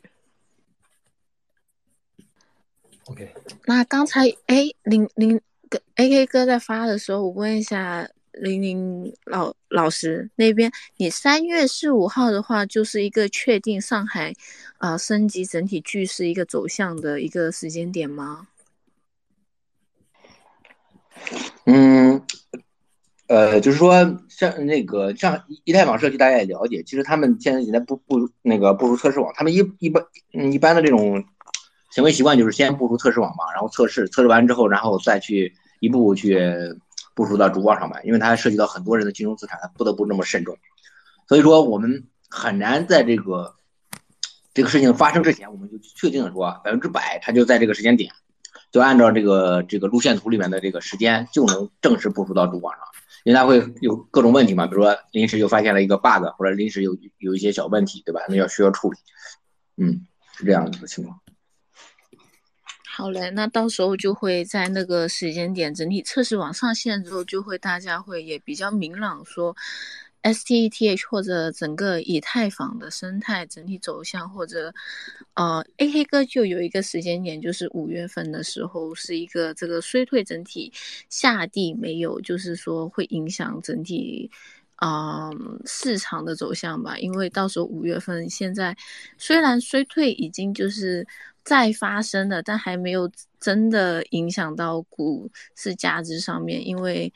啊，现在是加息，已经完全啊，就是大家已经加息这个消息没有那么敏感的时间。那要等待整体衰退期就下跌落到这个我们大家都感觉到的时候，然后也会可能会有一定的波动性产生在整个就是呃市场反应上面的。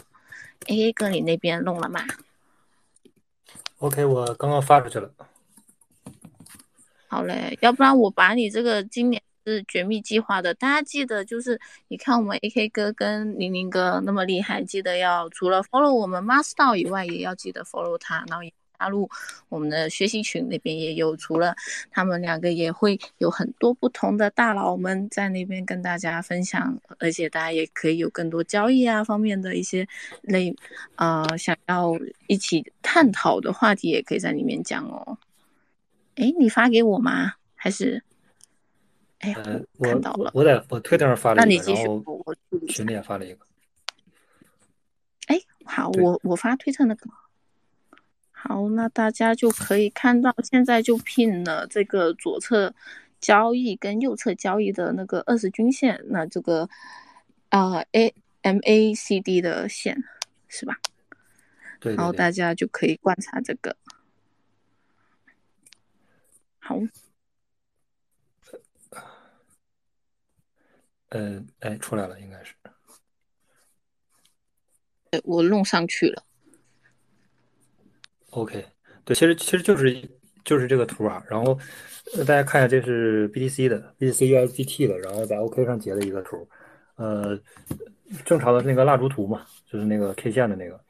然后那条紫色的线，紫色的线就是那个 MACD 二十啊，MA 二十，我看一下，五十啊，然后这个。紫色的是二十，我就嗯，在那个左上角有一个，啊，对，这这个线其实是，就是我我看看看了好多条线，但是我觉得这条线是目前来看是比较精准的一条线，对，就是不能说精准吧，相对来说是嗯嗯，大概率是实用的。我那个五线五日或者十日，有点这个过短，就是它有点这个啊过于这个急躁啊，它它太快了啊。因为它影影响波动就太大了，它就稍微有一点行情，它那个线就立刻就变了。然后像这种呃三十的、六十的，它有点就是有点滞后啊，因为你你需要很大的一个波动，你才能改变这个啊三十六十或者一百二十的这个这个它的这条均线的这个呃走势嘛。但是二十日我觉得相对来说是这个所有线里边，我觉得目前是呃可用性比较高的啊，就就特简单，你看一下，就是当 K 线。呃，和这个二十均线，它有一个一般有个交叉点。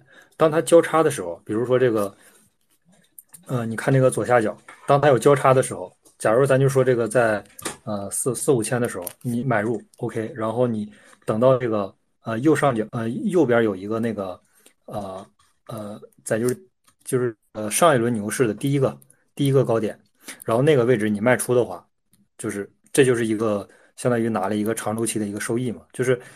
均线它有一个好处是啥？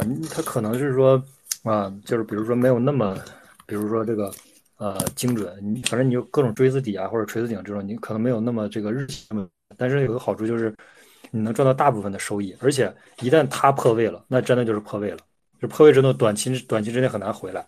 但是，一旦它这个比如说向上突破，你看，比如咱们现在右下角右下角的这个，你看现在看这个从六万九啊六万九，然后一直跌跌跌到了这个。比如说最近的这段时间，啊，你看几乎几乎啊，几乎所有的这个 K 线都是在这个偶尔可能有一个是强的反弹会突破这个二十均线，剩下的几乎是都在这个啊均线以下，就都是在这个均线以下，那就是证明啥呢？它是处于一个下跌的趋势，而且一直在这个趋势当中，一直没有啊成功的这个呃反弹过或者成功的破位过，然后直到啥？直到最近，最近在这个呃一月十三四号的时候。然后价格在两万左右，两万一的时候，然后突然之间，这个 K 线来了一一波强反弹，突破了这个二十日均线。而且历史上每次啊，有这个均线和这个 K 线有交叉的时候，基本都会呃最短的也得持续个呃半年左右吧，才才会真正的回调回来。然后时间长的可能持续一年。但是这次我觉得是一个小的吧。但是这种突破，它是这种大大周期的趋势啊，一旦它突破，或者一旦向下突破，一旦向上突破，呃，不会轻易改变。对，就是你左侧交易和右侧交易的区别在于哪儿呢？就是你看，假如说你看六万六万九是吧，跌到这个啊四万，那咱们想是不是？哎，这个跌了这么多，是不是可以抄底了？然后你发现抄底，哎，跌到了三万，又抄底，发现哎，跌到两万五，又抄底，发现跌到了两万，就是这个是啥呢？这个其实就是一个典型的左侧交易，因为你抄底的话，你这个底其实没有底的，是吧？它可能一直低，比如说两万的时候，一万七，我是一万七左右，就是这样附近上的车。你说它有没有可能说这个，对，跌到这个短时间内啊，比如说跌到一万二、一万五，也是有概率的，有这个概率，可能向下，呃，就是呃，比如说那段时间，比如说各种这个这个其他，嗯，比较幸运的是，他们都申请破产了，就是这个政府处理流程，那周期非常非常长了，短期之内不会把他的这个 token，不管是还是以太抛在市场上来，然后去缓解他公司的压力，因为你要走司法程序，那个流程是很长的，他不会让你说。呃，你去甩卖，甩卖之后，然后你去还人家钱，他他没有用这种极端的方式，所以说就没有形成下那那那次就是说大家一直等待黑天鹅就没来黑天鹅，那没有更坏的消息，那不就是好消息吗？是吧？所以说最近这段时间，包括这个香港啊又申请 ETF 等等 BTC 以太坊 ETF，然后又交易，然后又合法化，然后又做这个稳定币啊监管，这不都是好消息吗？你没有更坏的消息，那就是好消息啊啊，就是没有消息都是好消息，更不用说没有更坏的消息了。没有好，没有坏消息，那就是好消息啊。所以说，呃，嗯，所以说啥，就是左侧和右侧的区别就在于，你如果说一直是，比如说抄抄抄，那你可能就一直不知道这个底位。但如果说，嗯，就是说有把握性一点，确定性一点，那就是等这个，呃，二十日均线和它 K 线交叉的时候，它一旦破这个位，那 OK，那非常明确的一个上车时机，因为它这种，呃，周期级别的这种，呃，月线。它是很难说短时间内突破了又下来，突破了又下来，这个是非常非常难的。所以说大家对呃可以重点关注一下。然后右侧是啥？右侧就是一旦突破了，然后你再去交易，这不确定性高吗？但是可能收益没那么好，但是这是确定性非常非常高的，是吧？我基本是在那个你看它右侧的时候，它有那个那根呃就是交叉的那个点，它前面那那几个震荡的点，我是在那儿 OK 在那儿就是买入的。但是问题是。嗯，这个不一定准啊，是吧？很多左侧选手就是说，他从四万就开始抄，抄到三万，三万又说抄到两万，是吧？就跟那个费欧似的，费欧说从这个八十抄，抄到两两百三跌到八十抄，啊，跌到五十抄，然后跌到这个三十抄，二十抄，十抄，后来跌到五，完了，这个就大家这个就就麻木了，已经啊，就是已经这个无限悲观啊，就这个是非常难受的。但是，一旦说你关注一下这种呃长期的指标，是吧？你判断精准一点，这这个是嗯。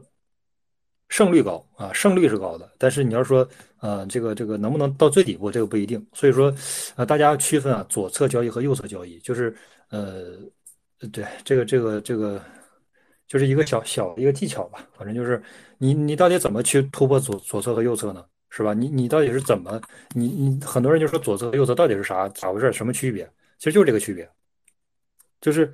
它没走出来之前，就比如说在那个二十均线和那个 K 线交叉之前，那都是左侧。你你只要在那买都是左侧，但是一旦突破了，OK，这就是非常明确的指标。为什么？你看那个，然后然后顺带再讲一个第二个问题，就是啥呢？咱们说的这个第二个问题叫啊，应对变化永远比计划要重要。为什么呢？这个就是你看为啥很多 QL 它转不过来，你知道吧？就是人一旦形成一个观点，它是很难改变的。比如说，我就觉得牛市没来，我就觉得这个熊市还没还没走呢，那。他短时间内很难改变这个想法，这就导致一个什么呢？就是他不能应对变化，变化发生了，但是他还应对不了，那他还用原来的思路去做，呃呃当下的投资计划，那不就有问题吗？因为现在已经变了，现在已经从熊转化成一个小牛市，这这很明显破位了这么长时间了，然后，嗯，哎呀，换手率也达到这么高，而且已经突破了，就是说，嗯，再看一下那个它那个放量的区间，放量区间是从那个一万八、一万九、两万、两万一、两万二、两万三。基本就是这个附近，就是在这个区间之内放量放的是最大的。一旦它突破了两万三，呃，两万四再往上走，那就上一个压力位就是两万八。所以说，在一万九、一万八到两万三这个附近，这所有的压力位全突破了。那你说突破了之后，它换手率这么高，然后也突破了这个成交量最大的这个区间。OK，那呃，为为什么说这个是压力位呢？就是什么？就是在这个呃范围之内成交的数量特别大。它成交数量特别大有一个问题就是啥呢？呃。它一旦跌下来之后呢，一旦跌下来之后，它这块就会有个问题，就是啥呢？它亏损的，它浮亏，浮亏，然后呃，比如说浮亏百分之十、百分之十几、百分之二十，然后当它一旦回调，一旦反弹到它原来的这个买入价格，比如两万、两万一、两万二，一旦回来之后呢，它就他就干嘛？他他要他要立刻要止盈啊，是吧？他就是不想，因为他已经长期忍受了这种就是说浮亏的这种痛苦，是吧？他一旦回来之后，他立刻就是会及时把他的本金换出来。所以说这是一个，就就就管他这个位叫啥呢？就叫压力位嘛。因为这个时候大家会有很多卖出的嘛。就是你如果呃向上拉。是吧？然后，那你再回来之后，那就是阻力位。为什么呢？因为你向上，你比如说，咱们从这个两万三来说，两万四来说，你突破两万三、两万四，然后你再往上，再往上，这个价格往上涨，然后一旦比如涨到两万八，再回调到两万三、两万四，为什么就变成阻力位呢？因为这个位置价格买入的人特别多，一旦回调到这儿，会有很多人继续买入啊，相当于这个这个这个，你你理解成是拉低这个价格也好，或者说它这个继续加仓也好，也可以这样理解。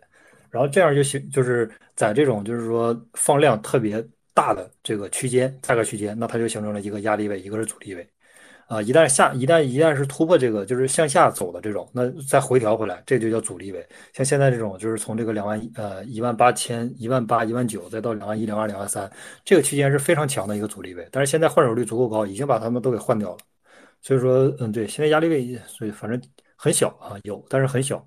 然后咱们就说到这个左侧和右侧嘛，就是以这个二十日均线和 K 线的交叉点来区别啊，什么是左侧，什么是右侧。在左侧买，那你就是呃左侧交易；然后一旦说突破了之后，那你就叫右侧交易啊，这是一个啊右侧交易确定性更高啊，概率胜率更高。然后这是一个点。第二个就是咱们在说那个应对变化啊比这个计划更重要，为什么呢？因为你看那么多 QL，其实原来很多都是看空的，就是超级多，然后。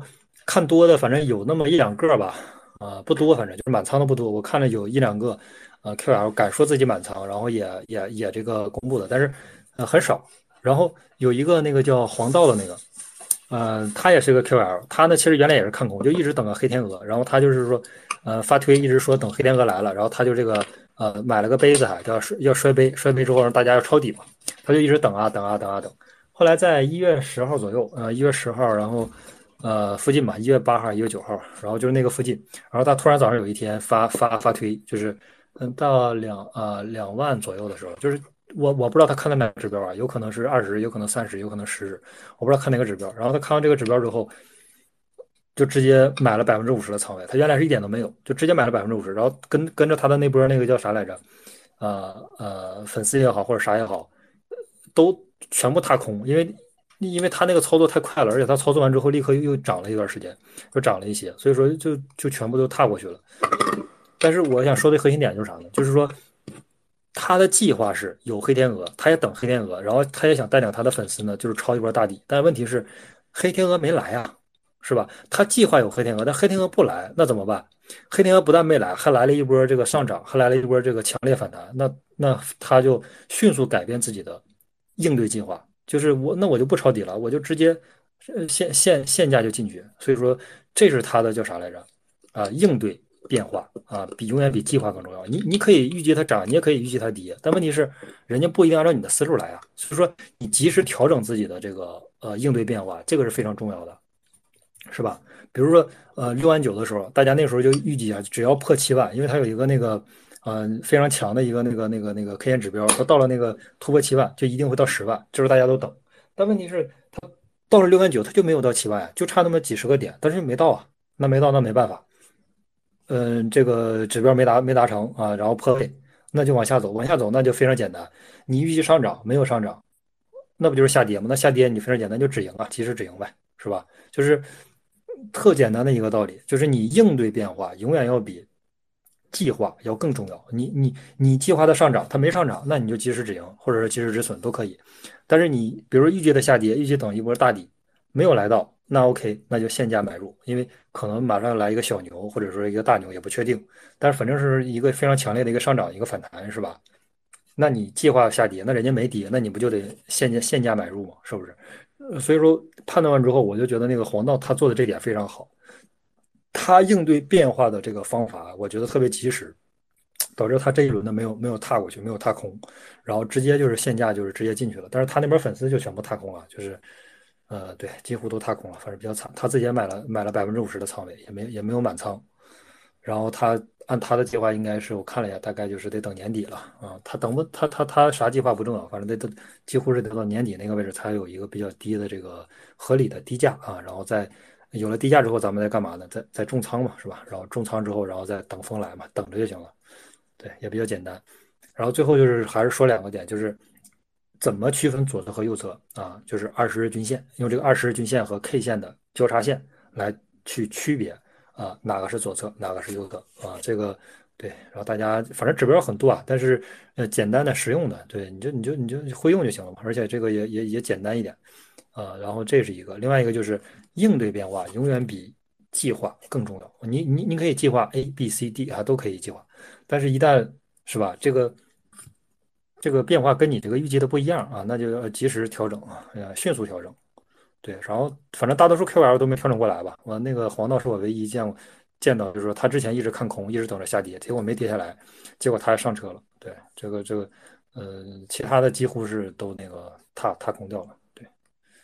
对，然后 OK，那那我我最后就也也就是这两个点，其他也没了。对，然后宁老师，好嘞，林林林老师有在补充的点吗？呃，好，刚才那个 AK 哥讲的这个右侧和左侧交易这块儿，嗯，我其实我个人是比较喜欢这个左侧交易的。但我左侧交易的话，有个原则就是永远不要梭哈。我左侧交易一般会分成几份吧，一般会分成十份左右。嗯，在一个比如说有一次有一个比较好的买点，我认为它的盈亏比比较划算的时候，我会就是不断的开始建仓，然后每次跌百分之二十啊。或者跌百分之三十左右的时候，我会再再再买一部分，再跌再买，再跌再买，嗯，然后，呃，出现明显明显的趋势反转之后，我就会停止停止买入，嗯，但是左侧交交易其实很重要一点就是止盈的时候，你不要那个左侧交易，你好不容易建了一个比那个右侧交易更低的这个仓位，你稍微一赚赚百分之十百分之二十你就止盈了，那往往就是说最后看一下你的总盈亏比比较低，所以说就是刚才那个 AK 哥也强调了，就是。一旦你你做你这个交易一旦组对了方向，是一个好的一个一个一笔好的交易的话，你一定要拿到它到你的呃预先设定的止盈点止盈止盈位置，或者说真正的跌破了二十日均线，就是真正的趋势反转之后，你才去止盈。在这之前，你都不要因为某些消息啊，或者某些黑 Y K Y L 唱空啊，或者某些或者这个美联储的主席这个鲍威尔他去他去恐吓市场，因为这些你去改变你的交易计划。那你你要就是学会怎么去去去抵抗这些这些噪音吧，噪声对你的交易的影响吧。嗯，好，谢谢主持人。好好，谢谢林哥，然后也谢谢 AK 哥，AK 哥你这边有回吗？没有的话，那我这边说一下。没了。哎没了，好，那呢还没有 follow 我们就追踪我们玲玲哥的，记得追踪。那当然也要追踪我们的 AK 哥，还有我们 Master 这一边，我们逢周日都会是 AK 哥在做专场的。然后呢，平时我们这个也会有，哎呀，我的狗在叫。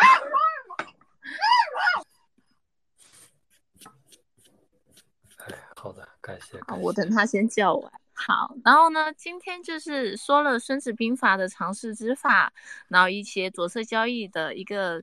蛮重要的知识点就是呢，MACD 这一条二十日均线，然后大家可以看这一个二十日均线作为一个判断，说它到底是一个左侧还是右侧交易。右侧交易方面的话呢，可以分为一个十份的少小仓，然后呢去做一个投入。那也是最重要的是止盈点的话，一定要拿到自己，嗯。就是自己心理预设的位置，因为整体做交易的话是比较会反情绪和反人性的，你要遵从自己交易的原则，然后分析市场才去做一个投入，要不然的话呢，就是看太多的欣喜，或者是市场很多荒漠的情绪，毕竟大家做交易或者是市场要叫人来冲嘛，来上车的话，也会比较容易导致你这个受到情绪影响，然后进去了之后呢，就怕没了。那之前刚刚有呃私讯那边问我定投什么呢？我就定投以太的，因为啊我这边就早期就十二月份的时候呢，AK 可以介绍过他的压舱石，然后呢，大家可以也听我们以前的一些呃期数，这样子呢，看一下我们之前有讲过一些的，就是一些分析方面或者是怎么样。财富自由的秘诀啊，特别是那个地主的那一个，我觉得那一期是一期特别好的，因为其实大家很多来币圈赚钱或怎么样，也是希望就是说大家可以用比较快的速度能积累财富，然后那期记得要去听一下哦。